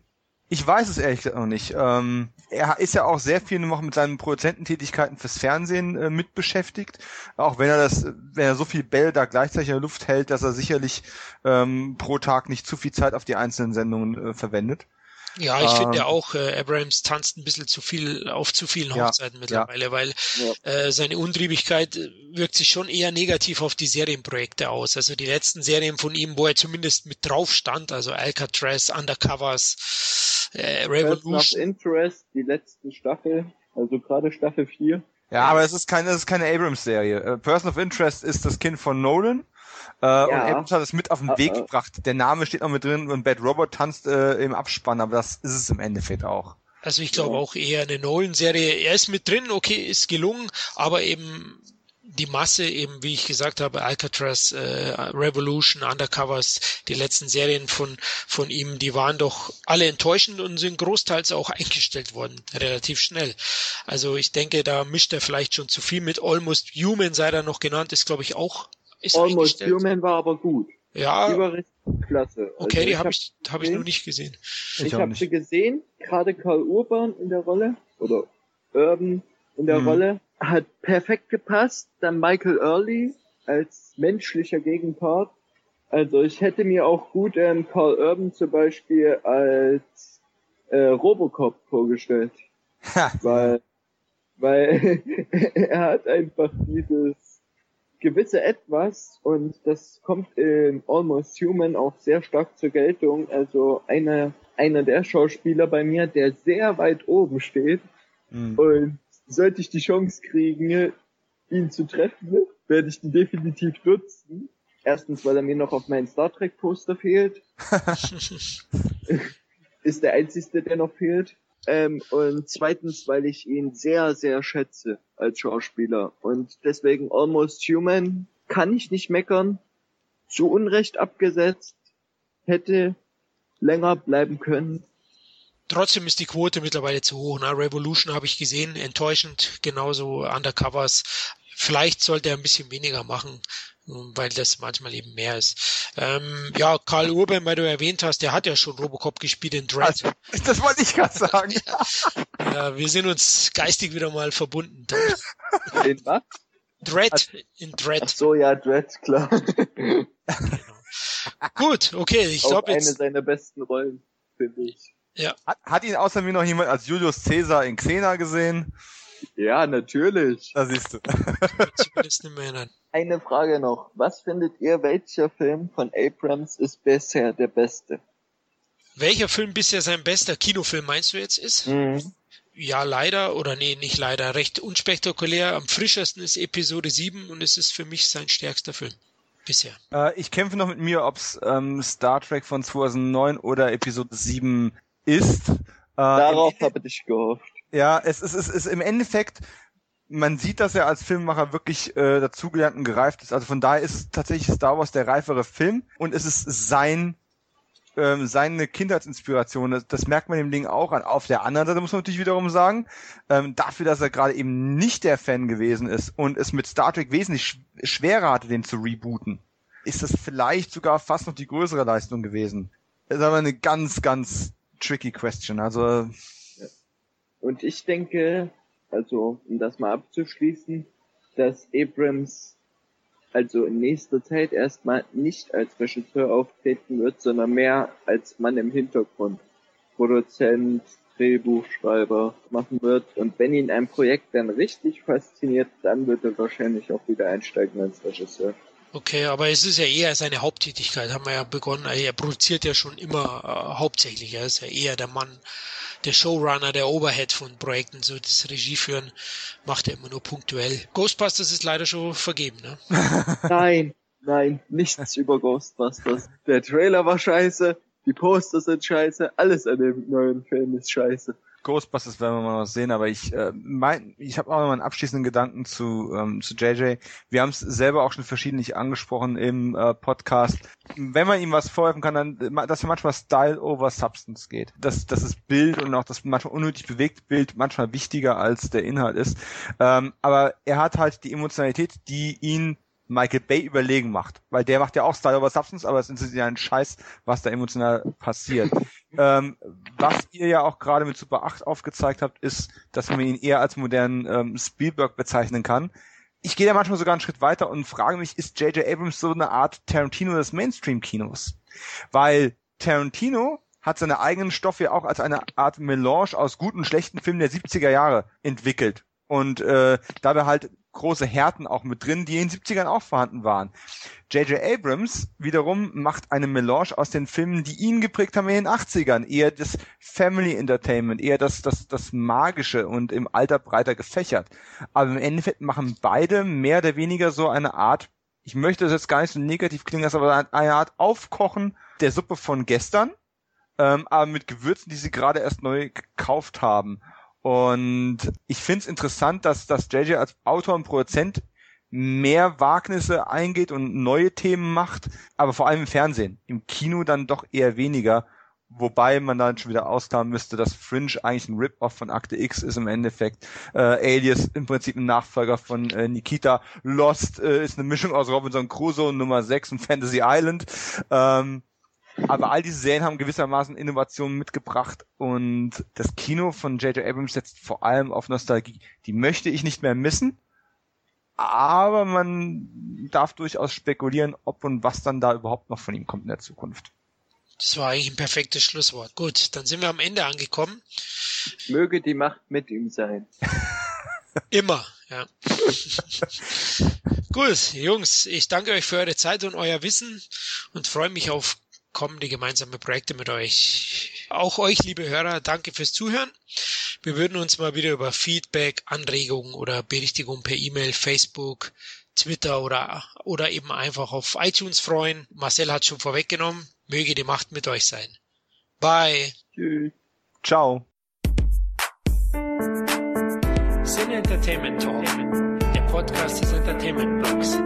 Mehr Fan Talk über Filme und Serien.